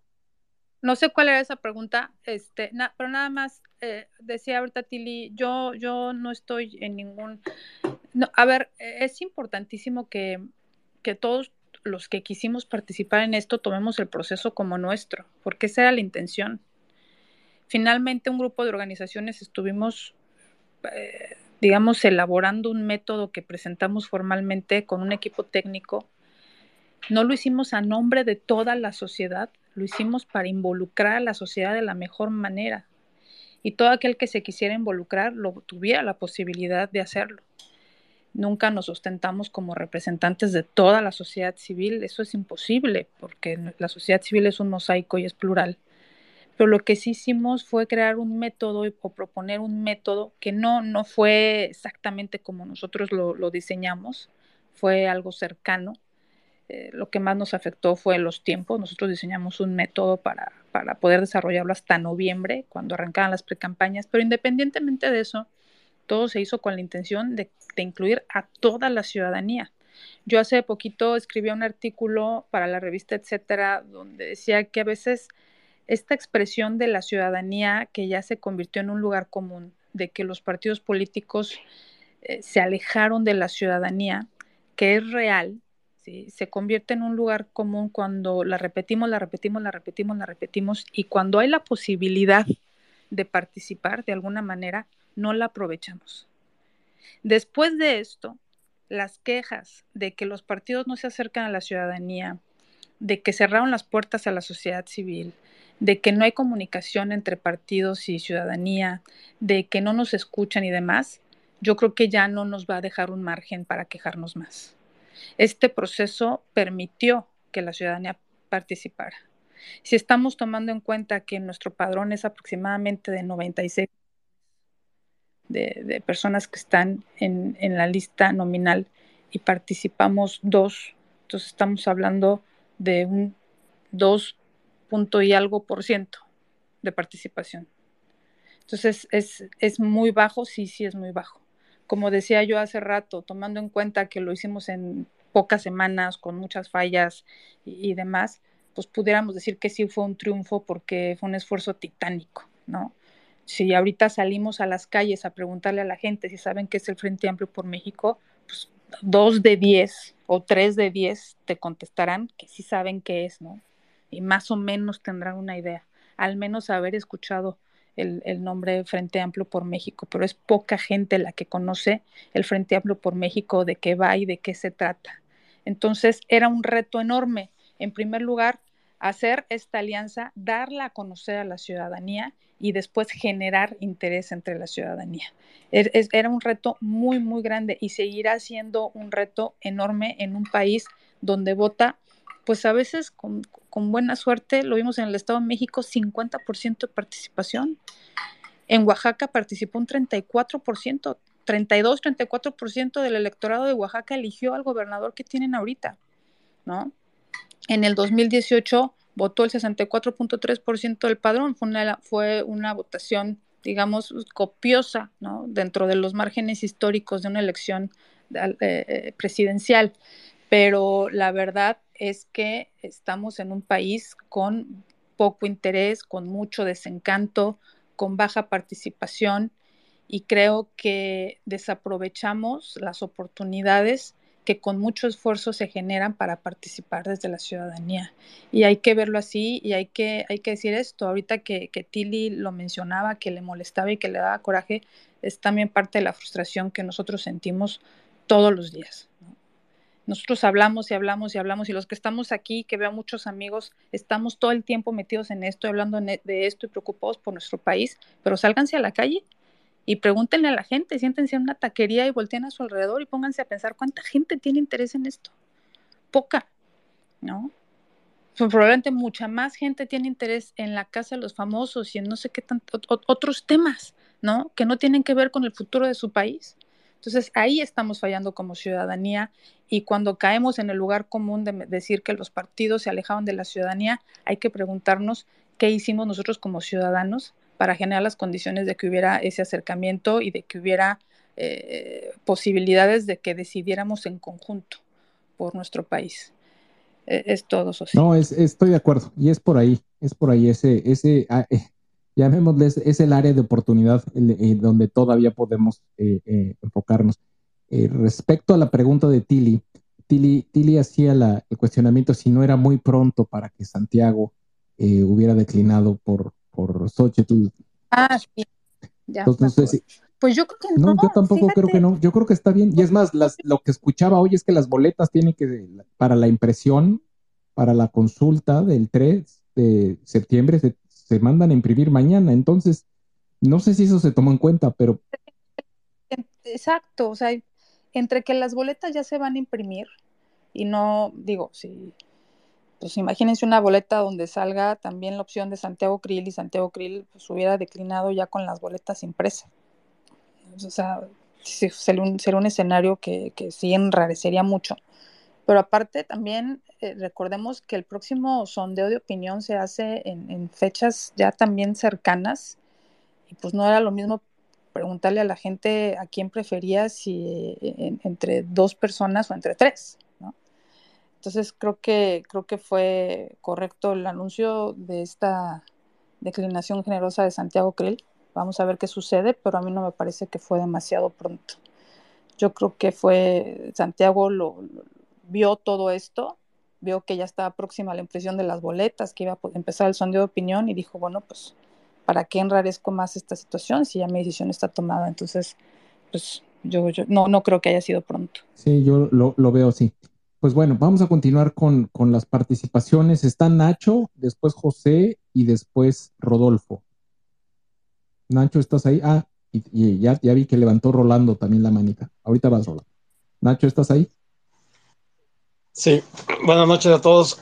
Eh, sí, oye, agarrándote la palabra de la provocación ahí que, que ahorita estás comentando eh, y, y retomando un poco de, de por qué eh, muchos, muchos ciudadanos pues no, no se han animado a participar o, o, involucrarse más en la cuestión política. Eh, te pongo un ejemplo.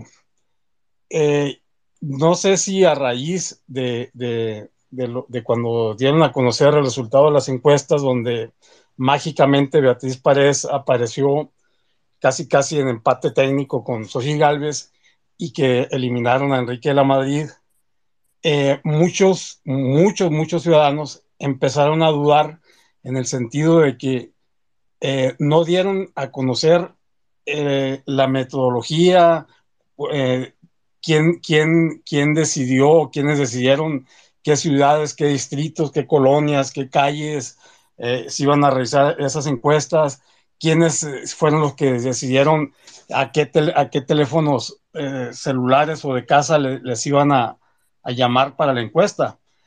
Y, y, eso eh, probablemente desanimó a muchísima gente a, a involucrarse en, en, en, la cuestión de, del registro del frente, porque vieron que está, que está pasando exactamente lo mismo que estamos criticando a los de enfrente, una total opacidad.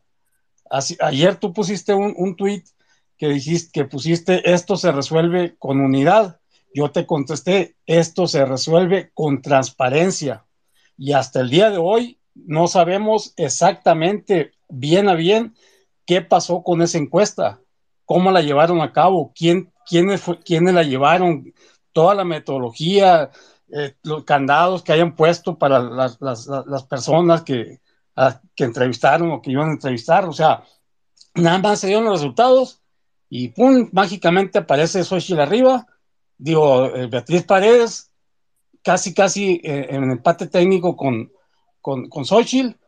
Y, y, y, la señora, pues prácticamente, yo creo que en uno o dos estados nada más visitó. O sea, ¿cómo, cómo es posible que una señora que representa lo peor del sistema político de México, porque y, hay que decir la cosa como son, esa señora es una dinosauria, ya, ya, es, es, ya, aparte, es integra, aparte es integrante del, del foro de, de, Sao Paulo, el equivalente al, al, foro de Sao Paulo, que fue el, el, foro de Puebla, una socialista comunista, que es lo que estamos eh, queriendo quitar o, o, sac, o sacudirnos, que, que, es lo que representa Morena, y ahora en el frente tenemos a una que es miembro de, del foro de Sao Paulo. O sea, ¿cómo, ya, ya, cómo, cómo lo, ¿cómo lo explicamos? Eh, eh, ¿Cómo lo, se, se explica es eso? Un, es un método estadístico. Es un método estadístico. Y lo que midieron fueron el nivel de conocimiento. Y esta es una señora que tiene 30 años en, en la política. Tiene más. Bueno, más, más, de, más de 30 años en la política. Fue, fue son, seis, son seis de, sé, que, sé que tiene, sé, ya, sé que ya, tiene ya mil años en la política, te, Nacho, es el pleitoceno Nacho, ya te escuchamos a ti. Es el pleitoceno. o sea, evitemos los adjetivos, pero, pero, ya te escuchamos. Oye, Gabriel, nomás, nomás una pregunta te hago. ¿Dónde estaría hoy la oposición sin la irrupción de Xochitl Galvez? Est estaría en la basura. O sea, estarían, estarían, estaríamos como eh, PRI, PAN y PRD, nadie los pelaría. Y de repente que salga una señora que, que, que pues nadie ni, la, ni nadie la hacía como candidata y de repente está en los primeros lugares, como que no cuadra la cosa. Aquí está el señor eh, eh Antonio ya Crespo. Nos dejas, ¿Ya nos dejas hablar o, te, o, hacemos un programa especial para ti? No, no, no, adelante, ver, adelante. Danos chance tantito, ¿no? Analú, adelante. Nacho, yo, le, yo te quiero decir, oye, Nacho, ¿dónde estaría la oposición sin el método del Frente Amplio por México? Porque este método se diseñó no para alguien en especial, se diseñó para que le diera viabilidad a todas aquellas opciones que pudieran ser competitivas. O sea, yo creo que esa es la primera pregunta que tenemos. ¿A qué hora puedo hablar? Perdón. No sé, a ver, José, eh, si quieres hablar, eh, cuando termine, es que si hay intervenciones tan largas no podemos hablar todos, entonces vamos en orden, por favor. Este, decirte, Nacho, ¿dónde estaría la oposición sin un método que le hubiera dado viabilidad a, a candidaturas o opciones competitivas? Creo que eso es lo primero que tenemos que preguntarnos. Y la Oye, Ana Lucía, ¿te, Nacho, te, puedo, Nacho, ¿te puedo responder no, brevemente Nacho, eso? ¿Te puedo responder brevemente eso? La, la, solicitud de abrir las puertas de los partidos políticos a la ciudadanía vino de la ciudadanía, salió de la ciudadanía. Fue una exigencia de aquí para allá. Los partidos políticos... Vamos a poder...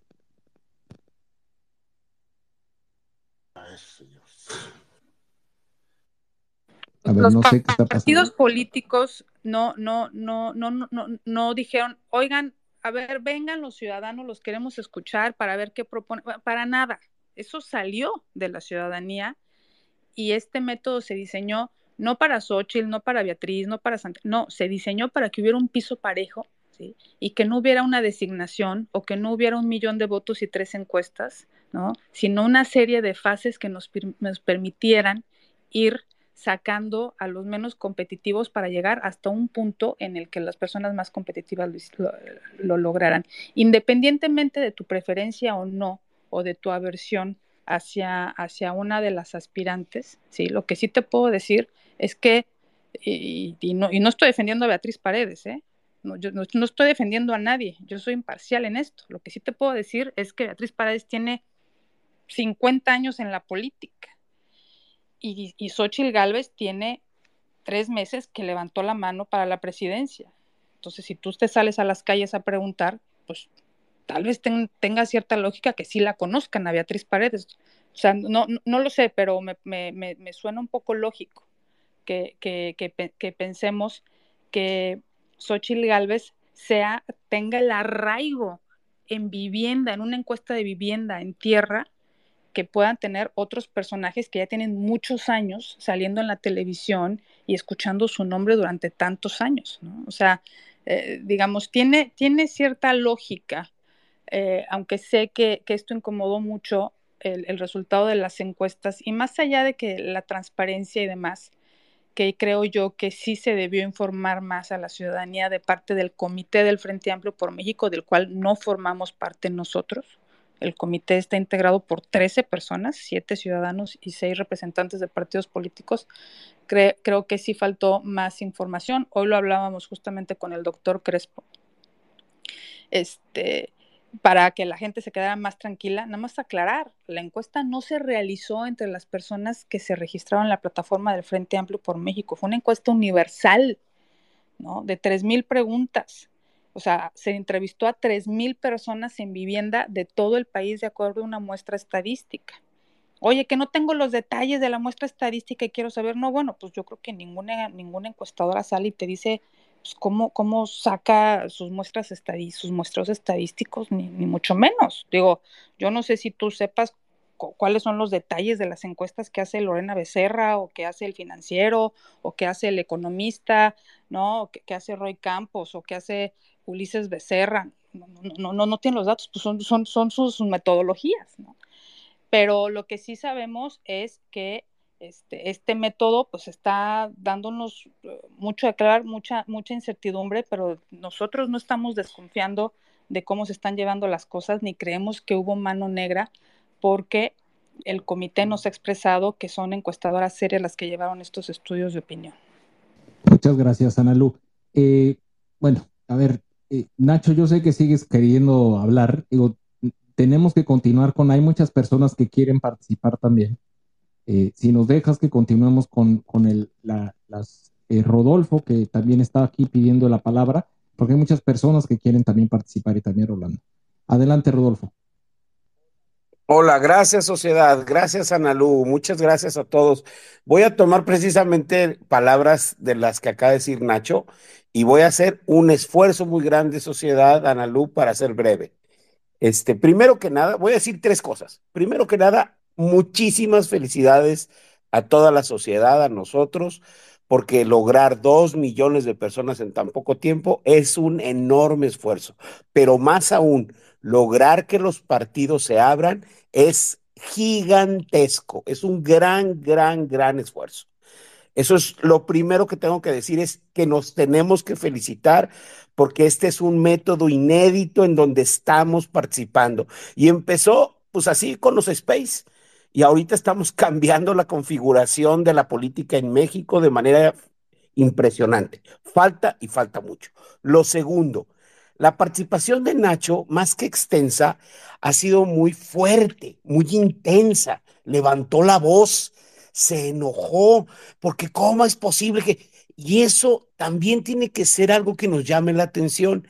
Cuando estamos enojados, lo que tenemos es mucha energía.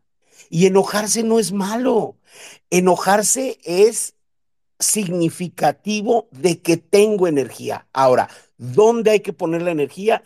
En seguir creciendo, no en, en criticar o molestarnos o decir o enfadarnos con el otro o insultar. No, hay que poner la energía en seguir creciendo. Y tercero, y con esto voy a concluir, para mí siguen siendo muy significativas las elecciones en el Estado de México. Votó el 50% de la población y el 25% votaron por Delfina. O sea, la cuarta parte de la población del Estado de México votó por una delincuente electoral que va a ser gobernadora.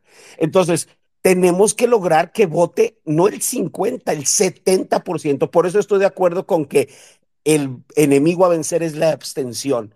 Necesitamos que 36 millones de personas voten por Xochitl. Y si somos 2 millones, nos toca de a 16 cada quien. No hay de otra. Entonces, pongamos la energía, en lugar de enojarnos porque Beatriz ganó, y Beatriz ganó por la estructura del PRI, punto, ya. El PRI tiene una estructura tan fuerte, pues que hizo que apareciera. Eh, afortunadamente, Xochitl sigue siendo muy fuerte. Entonces, vamos a poner la energía en que cada uno de los dos millones que ya estamos registrados, vayamos por 16 más, de aquí al 24. ¿Para qué? Para que 32, 34 o 36 millones de personas votemos por Xochitl. Sociedad, Analú y todos los que estamos aquí, felicidades por lo que estamos haciendo. Nos falta mucho y hay que seguir echándole ganas y poner esa energía en seguir buscando gente. Muchas, muchas felicidades. A seguirle. ¡Ánimo! No, no, no, en eso estamos y no vamos a parar hasta, hasta, hasta, hasta llegar a la luz. Y, y esto va, cada vez está más cerca, cada vez está más cerca. A ver, ahora sí, Rolando, ¿estás ahí? Sí, gracias, Gabriel. Un gusto saludarte a ti y a. Mira, eh, efectivamente, hace unos, ah, vamos a ser muy claros, a ver, hace unos meses no teníamos de ninguna manera la oposición, PAN, PRI, PRD, ninguna figura visible, ni tampoco una agenda que pudiese competir contra López Obrador de eh, lo que ya estaba sucediendo en las corcholatas. Él ya tenía acaparada y un monopolio de la agenda expresamente pública, porque definitivamente él ya había colocado la idea de un proceso democrático, de un proceso donde él al final eh, la militancia a través de una encuesta no más bien la militancia no tenía voz y iban a decidir la candidatura a través de una encuesta y lo quisieron disfrazar muy democráticamente. Llega el proceso eh, de forma, o, se posiciona Xochitl a raíz de que no la dejan pasar a, en Palacio Nacional, llega el proceso del Frente Amplio por México, llega una candidata disruptiva, revulsiva, innovadora, que trae una agenda propia, que trae una agenda de medio ambiente y otro de todo lo que ya sabemos. Y no había posibilidades, realmente eh, sí la planadora morenista con López Obrador estaba muy marcada. De hecho, él tenía la agenda nacional y no había ninguna posibilidad de arrebatarle. Y ya estaban vendiendo la idea, que no se nos olvide, caray, que estaban vendiendo la idea expresamente que ya tenían ganada la elección, que ya la tenían en la bolsa. Y muchos ciudadanos decían, no, ya van a ganar y va a haber otro sexenio morenista, van a ver que eso va a pasar. No había posibilidades de absolutamente nada. ¿Y qué de repente qué sucedió? Muy simple, llega una candidata con, una, con ideas frescas, eh, eh, una senadora que llega eh, con la idea de ganar y, y arrebatar. Entonces se le roba la agenda se le viene un proceso. Ahora, ¿por qué se adelantó el proceso del frente? Pues muy simple, porque nada más se hablaba de las corcholatas. Si no se hubiese abierto el proceso del Frente Amplio por México, no tendríamos la posibilidad de competir. Hoy día ya no tiene la agenda López Obrador y eso es lo que más le duele. Hace poco convocó en Palacio Nacional una reunión extraordinaria donde ve cómo Xochitl está subiendo, prácticamente está a cinco puntos de Claudio Sheinbaum, que es la corcholata designada. Ahora, no se vale denostar un proceso de decir que haya transparencia. Pues, ¿cuál transparencia? ¿Qué mejor transparencia que un proceso donde participan las tres fuerzas políticas que anteriormente se aliaron? Donde existen ciudadanos libres que están participando y dando su tiempo sin recibir un solo sueldo y organizaciones civiles, el propio Claudio X González, ustedes y mucha gente que dándole su tiempo a México porque saben del peligro que representa Morena y las gravedades que van a seguir pasando. Entonces, no se vale denostar un proceso de decir, es que no hay transparencia, es que no tenemos posibilidades. No, perdón, pero hay, una, hay, una, hay un método muy transparente que los integrantes del propio comité organizador ya vieron con lupa y son los que supervisan, porque tienen el voto de confianza justamente de la sociedad y justamente de los partidos políticos. Entonces no se vale descalificar, o sea, tenemos que ser muy claros y muy objetivos, o sea, el, el tema es directamente que el proceso tan está dando éxito que por eso dijo hoy Marco Cortés que se registraron 3 millones. Pongámosle que están entre dos y medio y 3 millones. Analú dijo hace rato que dos, bueno, eh, tengamos 2 millones. De todas maneras, es muchísima gente. A ver, antes de, que no tuviésemos este proceso y esta nueva dinámica, López Obrador tenía ganado todo, tenía todo para seguir continuando con la destrucción de México. México necesita un cambio, ya no aguanta otro sexenio morenista por muchas razones, que ya se acabaron el dinero, que ya no van a haber pensiones, como ya todos sabemos, que está generando dos millones de nuevos pobres al, al mes, digo al año, perdón, y 53% incrementó la pobreza laboral, y muchos errores y récords en contra, porque es el presidente de todos los récords, ya no aguanta otro sexenio morenista, y si no hacíamos algo, entonces teníamos ese riesgo de que pudiese ganar directamente una, una candidata tan gris, tan parca y el poder detrás del trono como sería Claudia Sheinbaum, que ya lo sabemos que ella no va a gobernar, quien va a gobernar es López Obrador.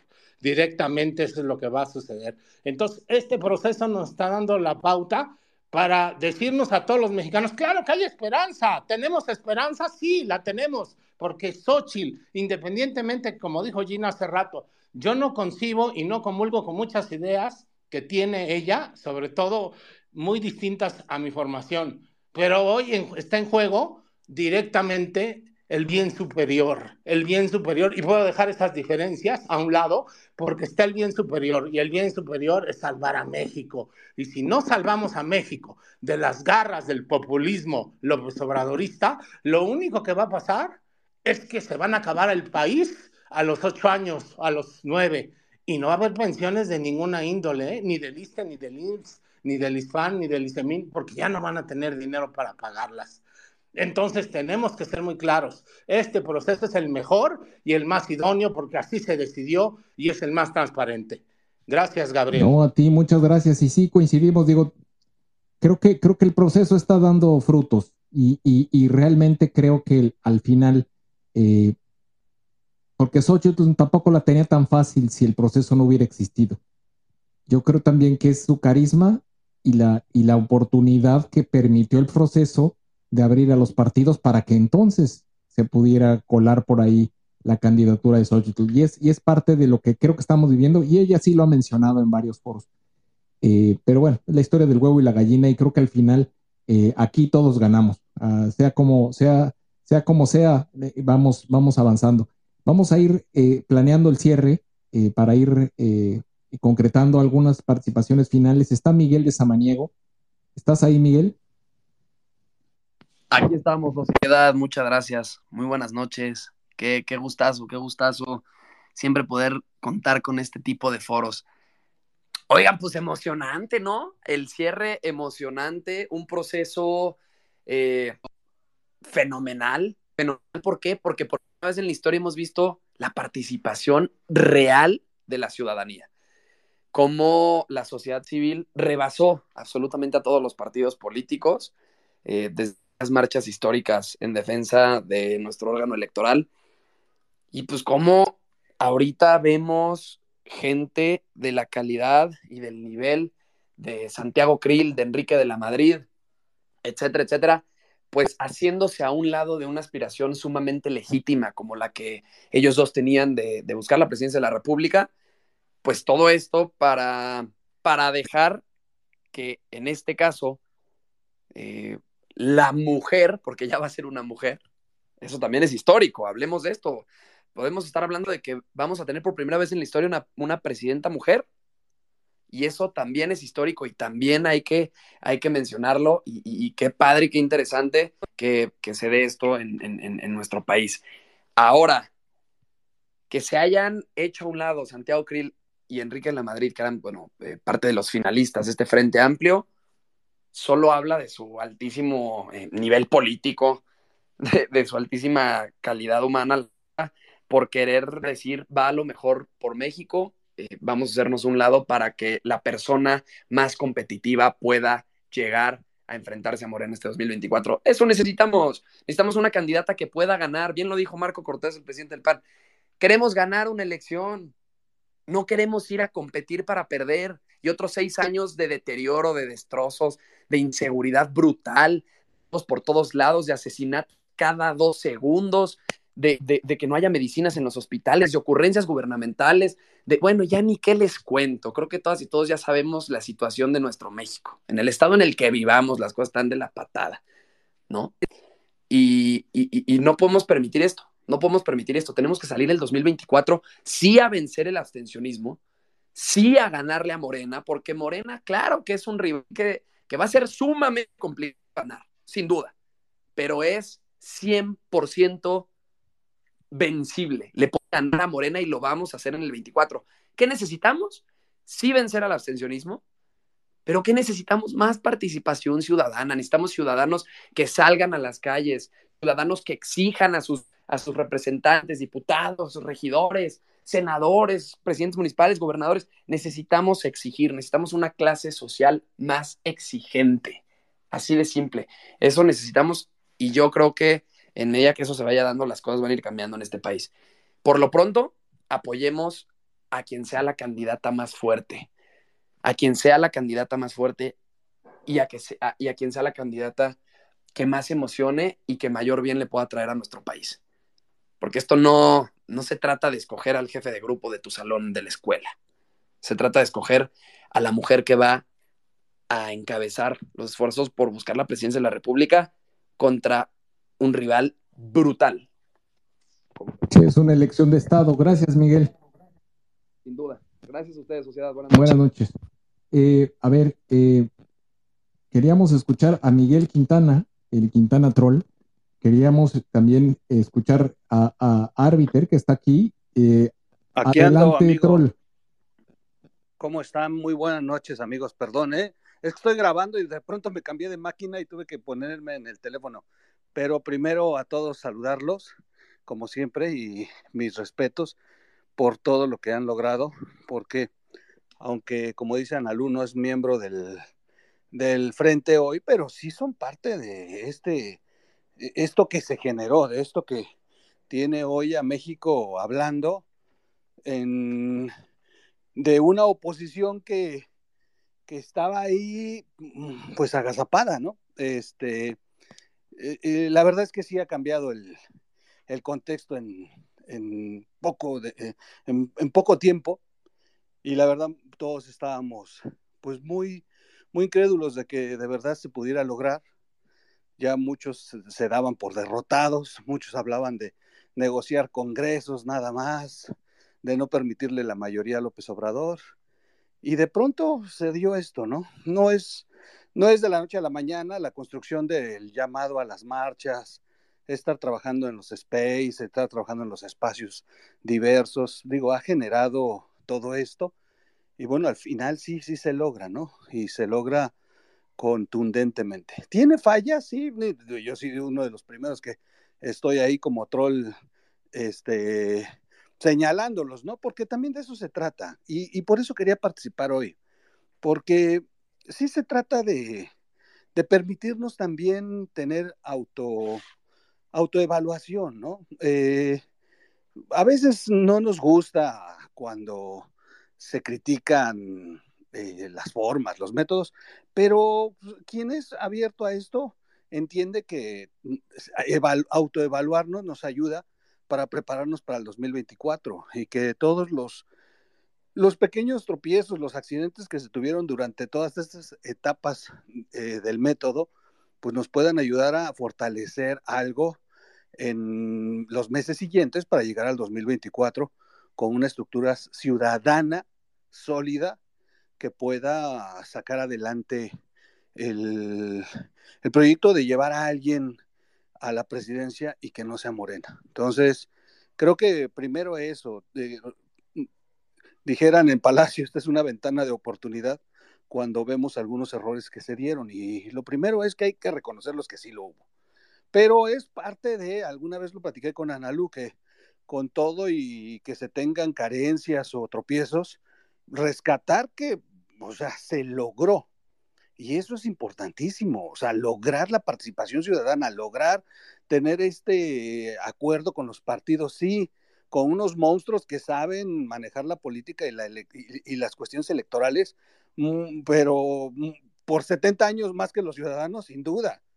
Y, pero, pero creo que se ha logrado. Ahí tenemos como quiera a los partidos participando, sí, con el colmillote, sí, con sus, eh, con, sus mañas, pero, pero ahí están participando con los ciudadanos. Y y bueno, la verdad es que también ellos, los partidos, a pesar del colmillote, sí sienten que está sucediendo algo en la sociedad. Esto que ocurrió con Santiago, pues sin duda Santiago se hubiera quedado ahí si no hubiera existido la presión de la propia sociedad.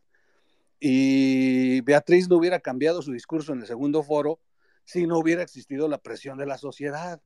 Y así han venido ocurriendo sucesos que van a seguir mostrándose porque la sociedad se está manifestando a través de las redes sociales y los espacios. Yo solamente quiero, para no ser muy largo, dos puntos importantes. Uno, a ver, se convocó inicialmente a un frente en el que estuvieran los partidos políticos y todos lo aplaudimos. ¡Ay, qué bueno! Vimos al PRI, al, PAN y al PRD.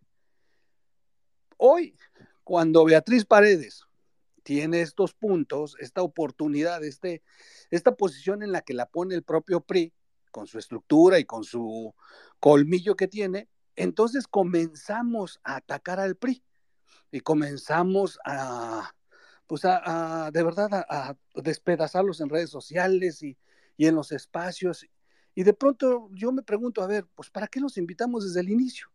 ¿Para qué les dijimos, oigan, vamos a conformar un frente entre los tres partidos? O sea, traer al PRI era traernos al PRI, al PRI.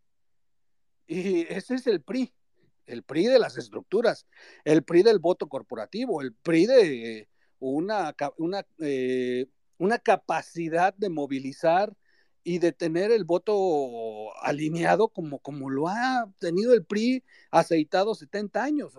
O sea, fuimos por el PRI para eso, no fuimos por el PRI para decirle, vente y nada más acompáñanos con tu membrete, pero permítenos poner a la candidata que nosotros queremos y a la que amamos.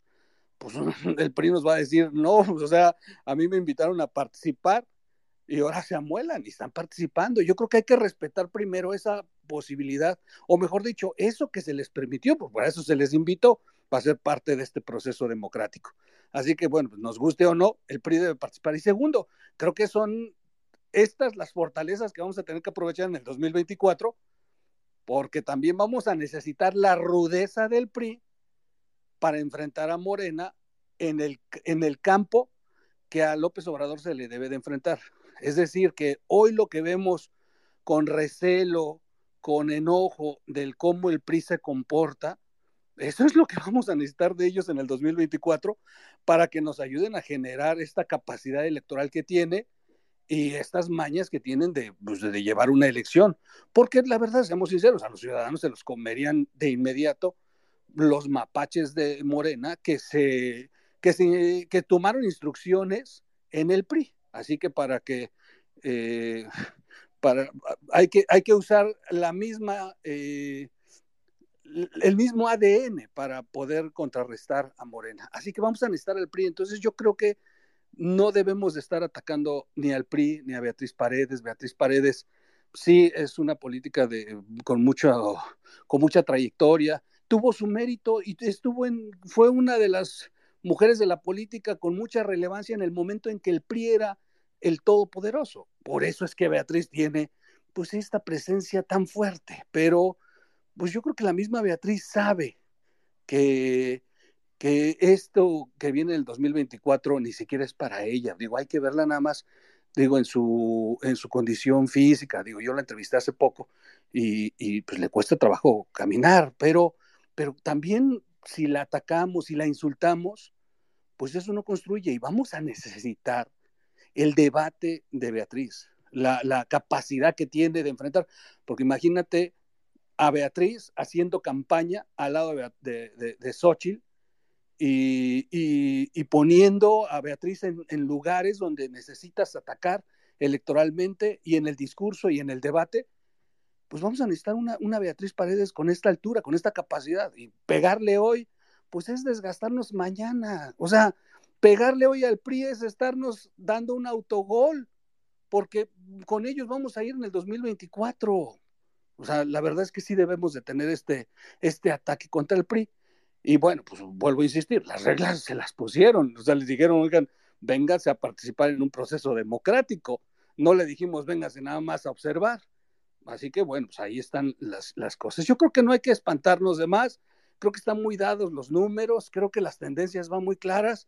Sin duda, yo creo que termina fortalecido con los números que tiene y, y, pues me queda muy claro que, que se está logrando mucho, pero a veces sí estamos excediendo en los espacios, principalmente en las redes sociales, en el debate, en, en la descalificación, principalmente a Beatriz o, o al PRI directamente, cuándo son los aliados de este, de este momento.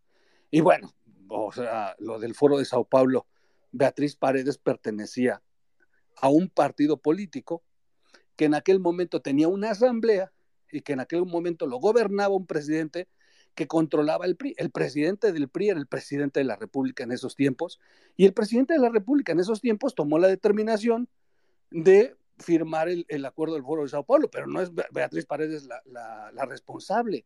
Ella solamente fue el empleado al que mandaron a firmar el Foro de Sao Paulo y recordemos que el PRD también lo firmó y el PRD está en este frente. Yo creo que son cosas del pasado que de verdad no tenemos que estar eh, usándolas para autodestruirnos creo que vamos a, tenemos que respirar profundamente, calmarnos todos.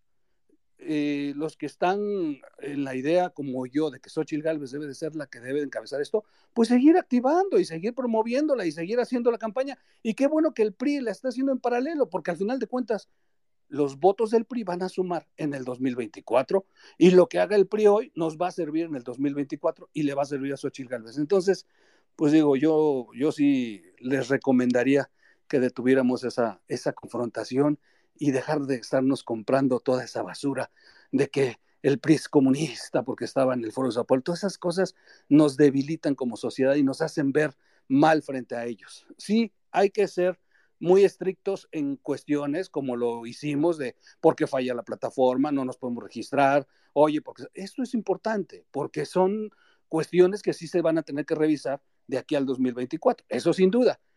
Pero a veces ya la crítica está terminando de, en, un tema ya de, autodestruirnos, vuelvo a insistir.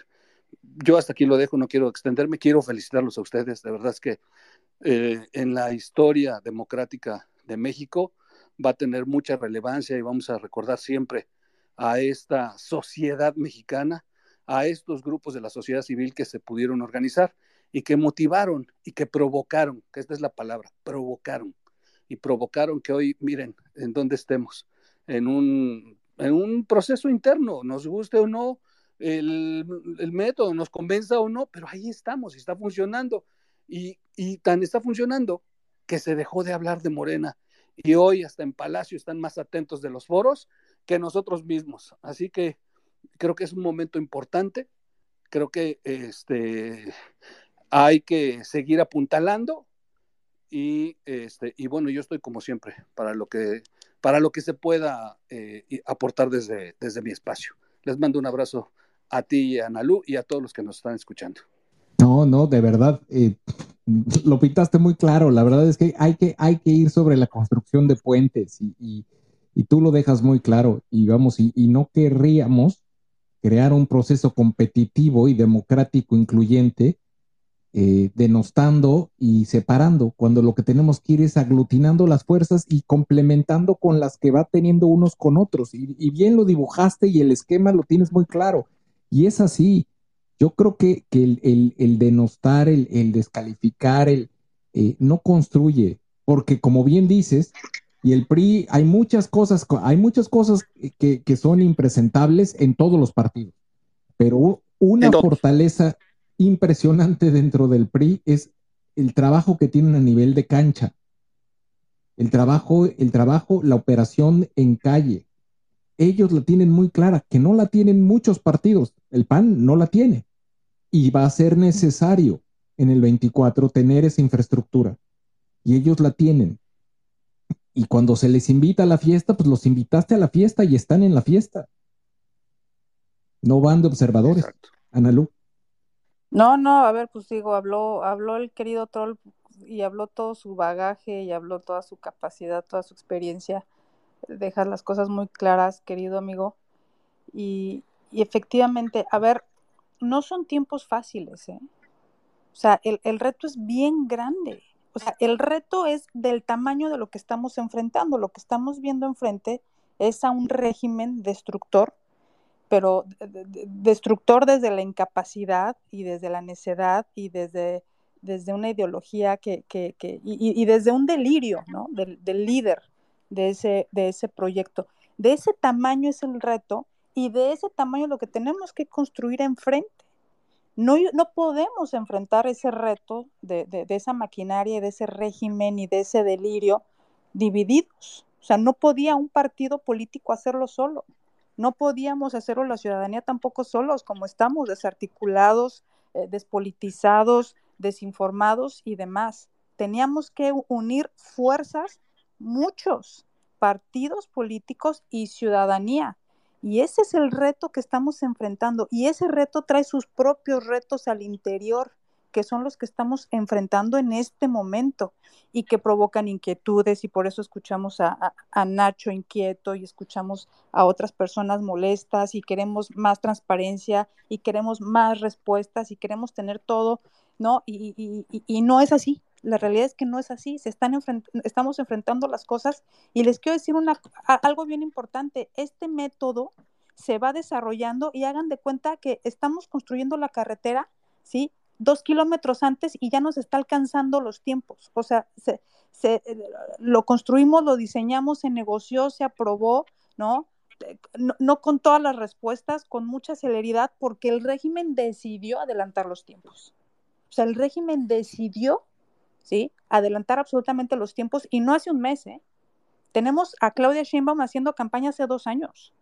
¿Hace cuánto tenemos denunciando espectaculares y bardas y, giras de Claudia y, destapes y, propuestas y quién sabe cuántas cosas. O sea, el régimen, y luego el régimen decidió que iba a ser su proceso antes y nosotros teníamos que responder con una respuesta legal. Lo más legal que pudimos hacer fue este frente que está constituido ante el INE y está aprobado por el INE y nos dio lineamientos para que lo lleváramos a cabo y medidas cautelares para que lo lleváramos a cabo y vamos sobre la marcha construyendo pasos acelerados, atropellado a veces, como decía eh, Miguel, hay que reconocer que no es perfecto, es, absolutamente imperfecto, absolutamente imperfecto.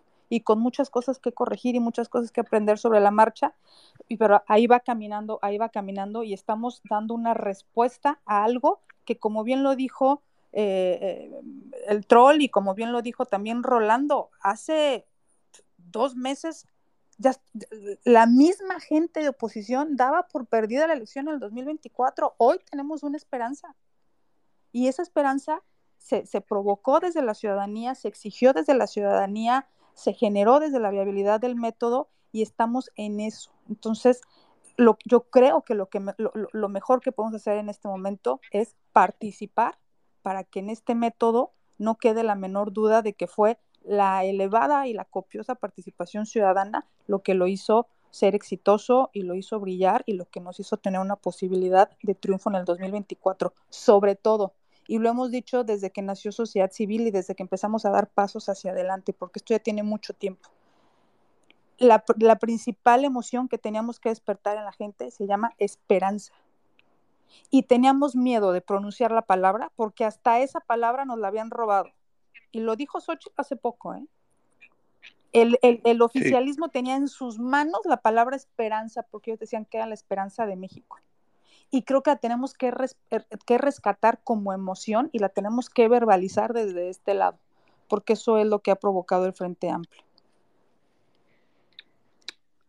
Yo, quisiera agregar algo nada más que a lo mejor podría ayudar, eh, si me lo permiten. Su servidor hoy es una voz en las redes sociales que está combatiendo a López Obrador desde hace cinco años, a Morena. Digo, a todos les, digo, los que han, se han dado una vuelta por mis espacios saben lo, lo, lo duro que he sido contra el Estado y jugándomela que un día me den un levantón o me pase algo, ¿no? Y, y he sido firme y no me rajo. Y estoy convencido de Xochitl Galvez mucho antes de que lanzaran. Digo, soy de los que desde seis meses antes empecé a, buscar a Xochitl y la entrevisté y la llevé a caminar en el Zócalo y la llevé en una entrevista muy interesante. Y, estoy convencido de ella desde el inicio. ¿Por qué digo esto? Porque yo fui priista, porque yo estuve 25 años en el PRI, porque yo tuve dos cargos políticos en el PRI, porque yo tuve cargo de dirigencia en el PRI, fui consejero político nacional, fui secretario de giras de la presidencia del PRI, estuve con, pues, a mí me tocó trabajar con Beatriz, con Madrazo, con todos los presidentes del PRI que ustedes se pueden imaginar, y estuve en la, todas las elecciones que se puedan imaginar de mapaches, porque sí, éramos unos mapaches. Y con todo eso, no me hace a mí cambiar la idea de que Xochitl Gálvez debe de ser la candidata. Así que no le tengan miedo a los priistas. No le tengan miedo. Los priistas están muy lastimados. Los priistas están buscando también que se largue Morena. Los priistas también están buscando que, que eh, lo de México se resuelva. tienen la misma preocupación que los panistas y que cualquier ciudadano común. No, no, no le pongan el adjetivo a un priista como si fuera el, el demonio de este país. A ver, en el PRI hubo pecados y gigantescos. Y, de verdad muchos deben de ser, inclusive hasta el día de hoy se, debe exigir que, se, que se, les haga pagar a muchos de ellos. Ahí está Barlet. Pero, pero no todos los priistas somos así. Yo ya yo tengo más de 11 años que no milito en el PRI. Pero eso no, o sea, en este momento me hubiera sido muy fácil jugar con Beatriz y juntarme con Beatriz, que me llevo muy bien con ella, que la entrevisté, que he tenido contacto con ella, y, me hubiera sido muy fácil jugar con Beatriz y cerrar filas como priista con ella. Y no lo hice. Estoy muy convencido que es Xochitl Gálvez la que tiene la capacidad de llevar la conducción de la oposición en el 2024. Entonces no le tengan miedo a los priistas. Los priistas estamos, los priistas de abajo, los priistas de la base, los priistas que, que, son de carne y hueso, ¿no? Los dirigentes zampones que se han apropiado del partido, como ocurre en los demás partidos políticos. Los priistas de a pie, los priistas de a pie aman a México y sufren como ustedes, como todos los que estamos sufriendo en este país, el desgobierno de Morena. Así que yo sí los invito a que dejen de usar ese adjetivo. Es que son los priistas, son los, demonios. No, no, sí, sí, hay demonios y hay que llevarlos a la cárcel, sin duda y sería el primero en señalar a varios. Pero esto es una elección que nos reclama estar unidos a todos como mexicanos y empezar a quitarnos esa camisa de que si es panista, que si es prista, que todos somos mexicanos. Al final de cuentas, todos vivimos en esta olla, en esta olla que nos está cargando el payaso y que es nuestra última oportunidad. ¿eh? Si no, definitivamente vamos a terminar rotos como Cuba o Venezuela. Así que el, el conteo, es el conteo final. Y sí, la verdad los convoco a que le bajemos un poco al enfrentamiento entre nosotros y no le carguen a los priistas de a pie lo que los priistas de antes, los priistas, estos dinosaurios que destruyeron al país, le hicieron tanto daño. Porque, porque también hubo daño en las filas azul y también ha habido daño en las filas amarillas. Y si nos metemos en esos temas, pues vamos a terminar metiendo un autogol, vuelvo a insistir. Así que, pues bueno, ahí está nomás ese dato de que sí se puede ser oposición y se puede pensar en México, aunque no tengan el ADN, el prismo metido. Digo, yo no puedo negar mis orígenes y tengo muchísimos amigos ahí con los que hoy hablo y lo primero que me dicen, Xochitl Galvez, ¿eh? Desde el PRI. Así que, pues estemos tranquilos, dejemos de confrontarnos y mejor hagamos la tarea porque viene la parte difícil.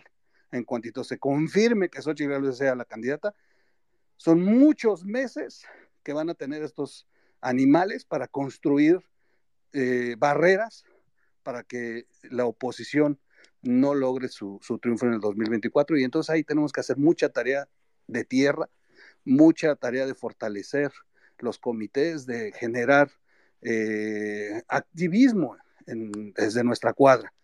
Y como decía Nalu, hoy, hoy tenemos un registro de, determinadas firmas, sí, pero tenemos un reto de muchos meses para que esto se convierta en millones y lleguemos al 2024 realmente a darle una lección a estos eh, ampones que se apoderaron del país. Yo hasta aquí lo dejo para no hacerlo largo. Les agradezco mucho el espacio. Casi no hablo, ya saben que siempre estoy nomás escuchando, pero creo que era necesario que les, que, que les pudiera comentar esto. Y esto se los digo como un expriista que ama más a México que el color de su ex partido.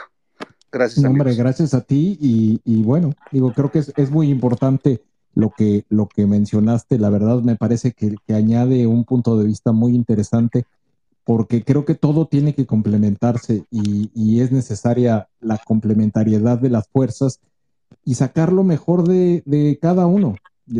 No hay, no hay un solo partido perfecto, no existe. Eh, lo que existe, y hay buenos y malos políticos. Y yo creo que ese es el camino, es el, pensar en esto eh, a través de un gobierno de coalición donde podamos eh, tener representatividad de diferentes causas y diferentes partidos me parece que es importante y es un paso adelante. Eh, al final del día, creo que el, modelo, el, que representa, representa la magnitud del tipo de problema al que vamos a enfrentarnos, porque esto todavía no empieza. Esto empieza el año que entre, empieza una vez que tengamos definidos las candidaturas. Y va a ser una pelea de Estado porque ya lo dijo, dice, si, si él mismo, una, misma corcholata dentro de su proceso está a disgusto porque es una elección de Estado, imagínense lo que nos puede suceder a nosotros si no, si no llevamos a las mejores y a los mejores hombres listos para esta batalla, porque va a ser una batalla impresionante. Y, y yo creo que una, una de las grandes virtudes de este modelo es que está diseñado para, para resolver el reto que representa. Y pues sí, estamos pasando por el proceso de construcción de un modelo que nos permita enfrentar lo que viene, que va a ser muy grande. Muchas gracias, Troll. Gracias a ustedes, de verdad, aquí me quedo escuchando. Gracias, y pues vamos a, vamos a cerrar. Está con nosotros el doctor José Antonio Crespo, que espero que esté por ahí. Si nos quieres dar algún comentario final, te escuchamos. Ok, sí, claro que sí. Mira, por un lado lo de Santiago Krill era bastante previsible. Él había dado ya muchas señales hasta en sus declaraciones de que decía, bueno, el haber pedido la licencia, él ya sabía que no iba a ganar desde que llegó Xochitl, con la fuerza con la que llegó, pues Santiago ya vio que, que, él no tenía oportunidad. Eh, sin embargo, dijo, bueno, pues le vamos a seguir, ¿no? Eh, pero no con la idea de que pudiera ganar. Entonces, muchas de las señales que él mandaba era, ya sé que no voy a ganar, pero voy a seguir. Y después, pues se, se puede inferir que llegó al, acuerdo con Xochitl, decir, en algún momento me bajo en favor tuyo, y van a ver, yo lo creo así, que si Xochitl gana, que, es lo más probable, ahorita, ahorita les comento, ¿no? Eh, la candidatura de la oposición, Santiago se va a incorporar a la, a la campaña, casi, casi lo puedo asegurar. Y si eventualmente Xochitl ganara la presidencia, Santiago va a ser parte del gabinete. O sea, como que ya estaba previsto muchas señales dio Santiago. A cada rato decía, eh, pase lo que pase, yo voy a seguir en las próximas tantas semanas colaborando con el frente. ¿Qué estaba diciendo? Ya sé que voy a perder, pero me voy a seguir. ¿Con qué? Con Xochitl.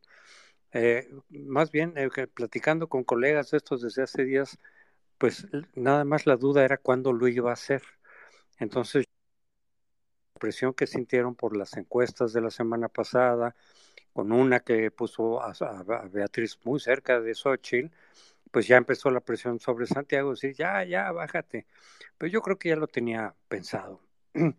Eh, eh, y, eso es, em, desde luego, que va a ayudar a Xochitl a ganar.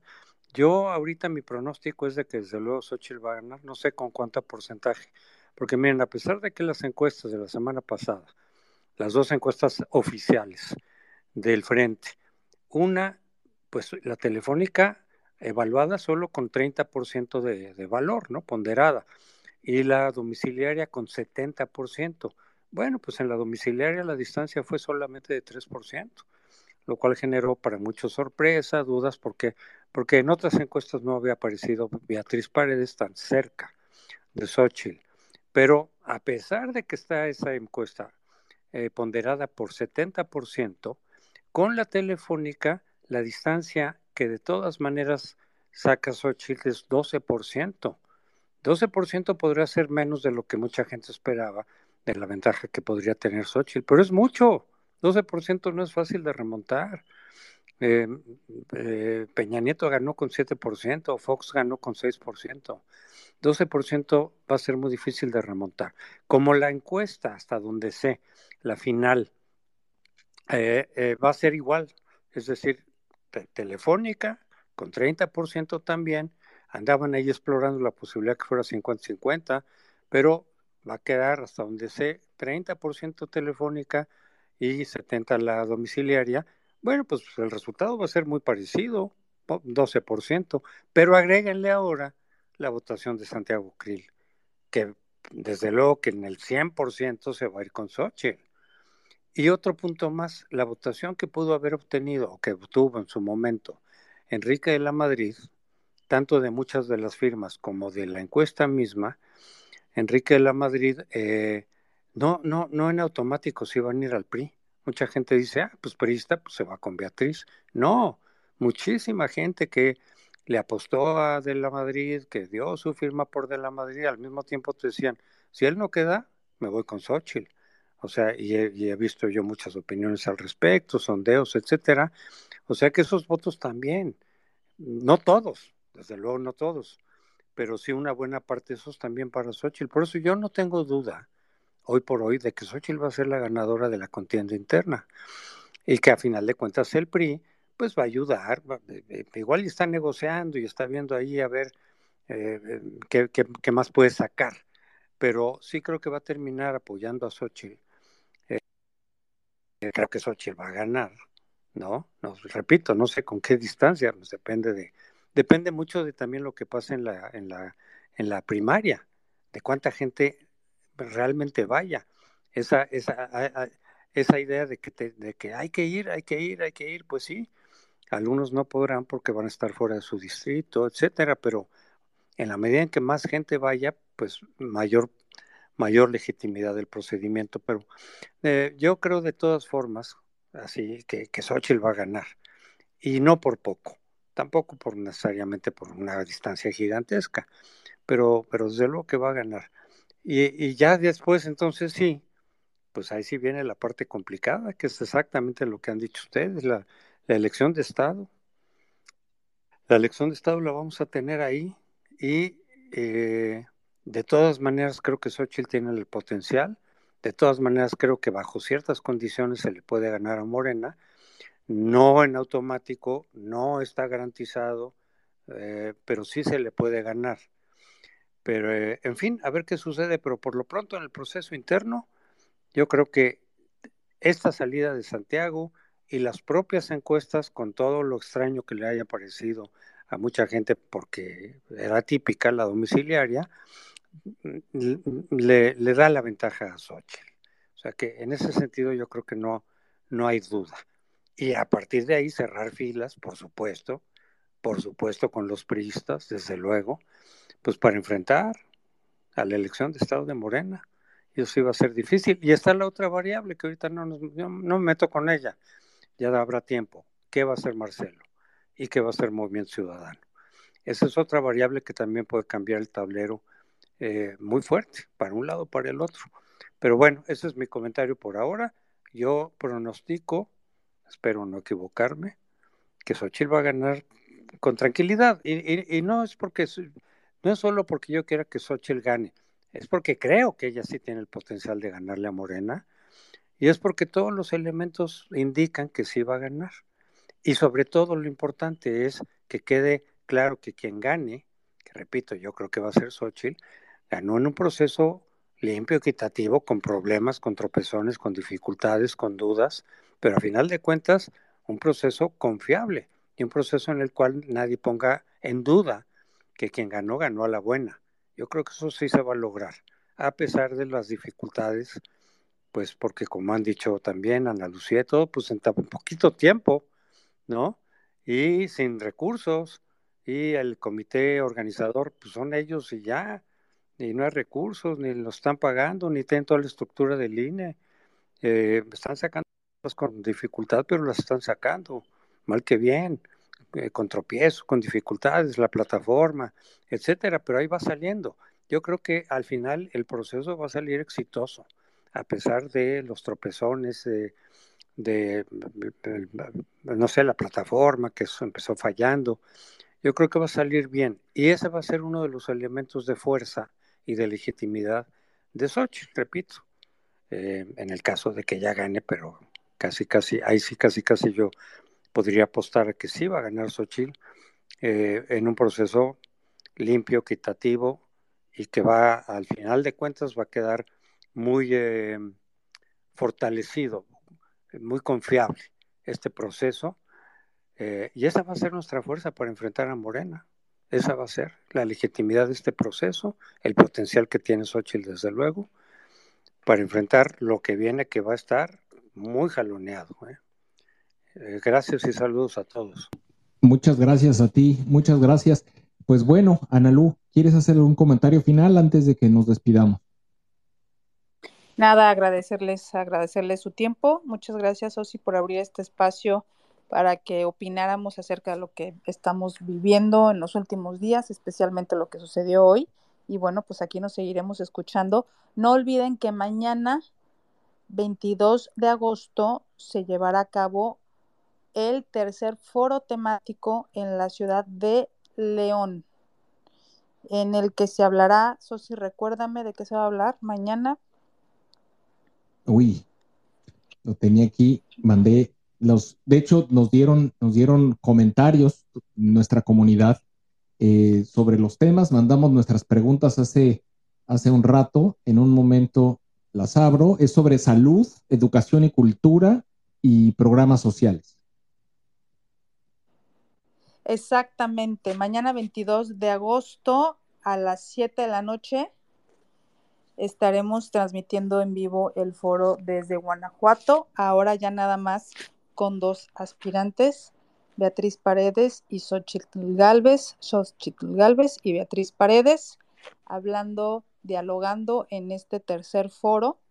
Así es que bueno, pues más sorpresas nos ha traído este proceso inédito y bueno, pues a ver qué sucede el 3 de septiembre. No sabemos cuál va a ser el resultado, lo único que sí sabemos es que se necesita de la participación de la ciudadanía en esa jornada de consulta directa a los ciudadanos. Un abrazo a todos, buenas noches. Muy buenas noches, pues nosotros vamos a estar, eh, vamos a estar transmitiendo desde media hora antes de que empiece el, el, foro, así que los invitamos, pusimos un tweet aquí arriba donde tienen las ligas, no solo para el Space, que va a estar abierto, por supuesto, también nuestro canal de YouTube, nuestro canal de Facebook, eh, va a estar transmitiéndose también en TikTok.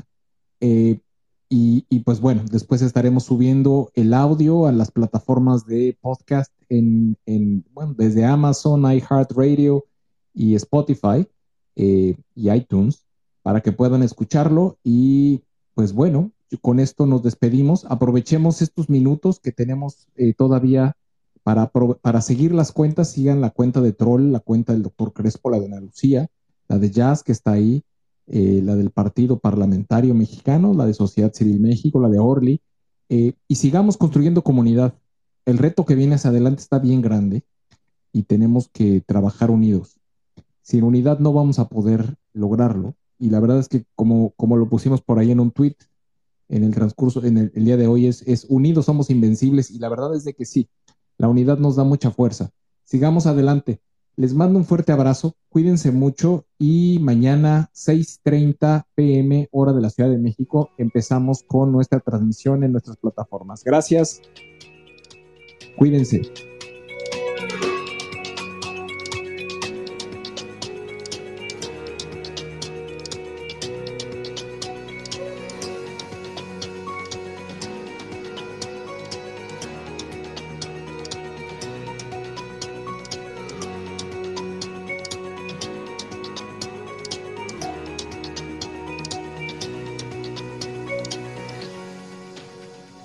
En nuestras redes sociales. Estamos presentes en Twitter, Facebook, Instagram, TikTok, Spotify y YouTube. Encuéntranos como arroba SocCivilMX.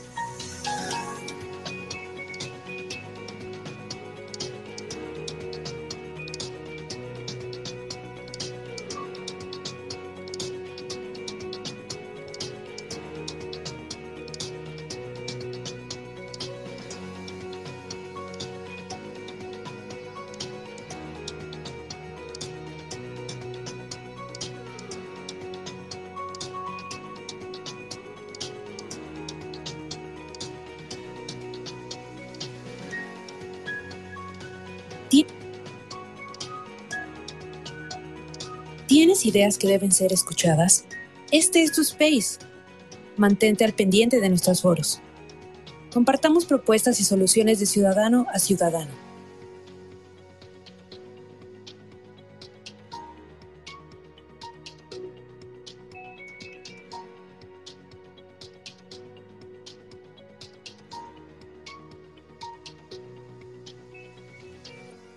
Hola, te mando un saludo desde Sociedad Civil México.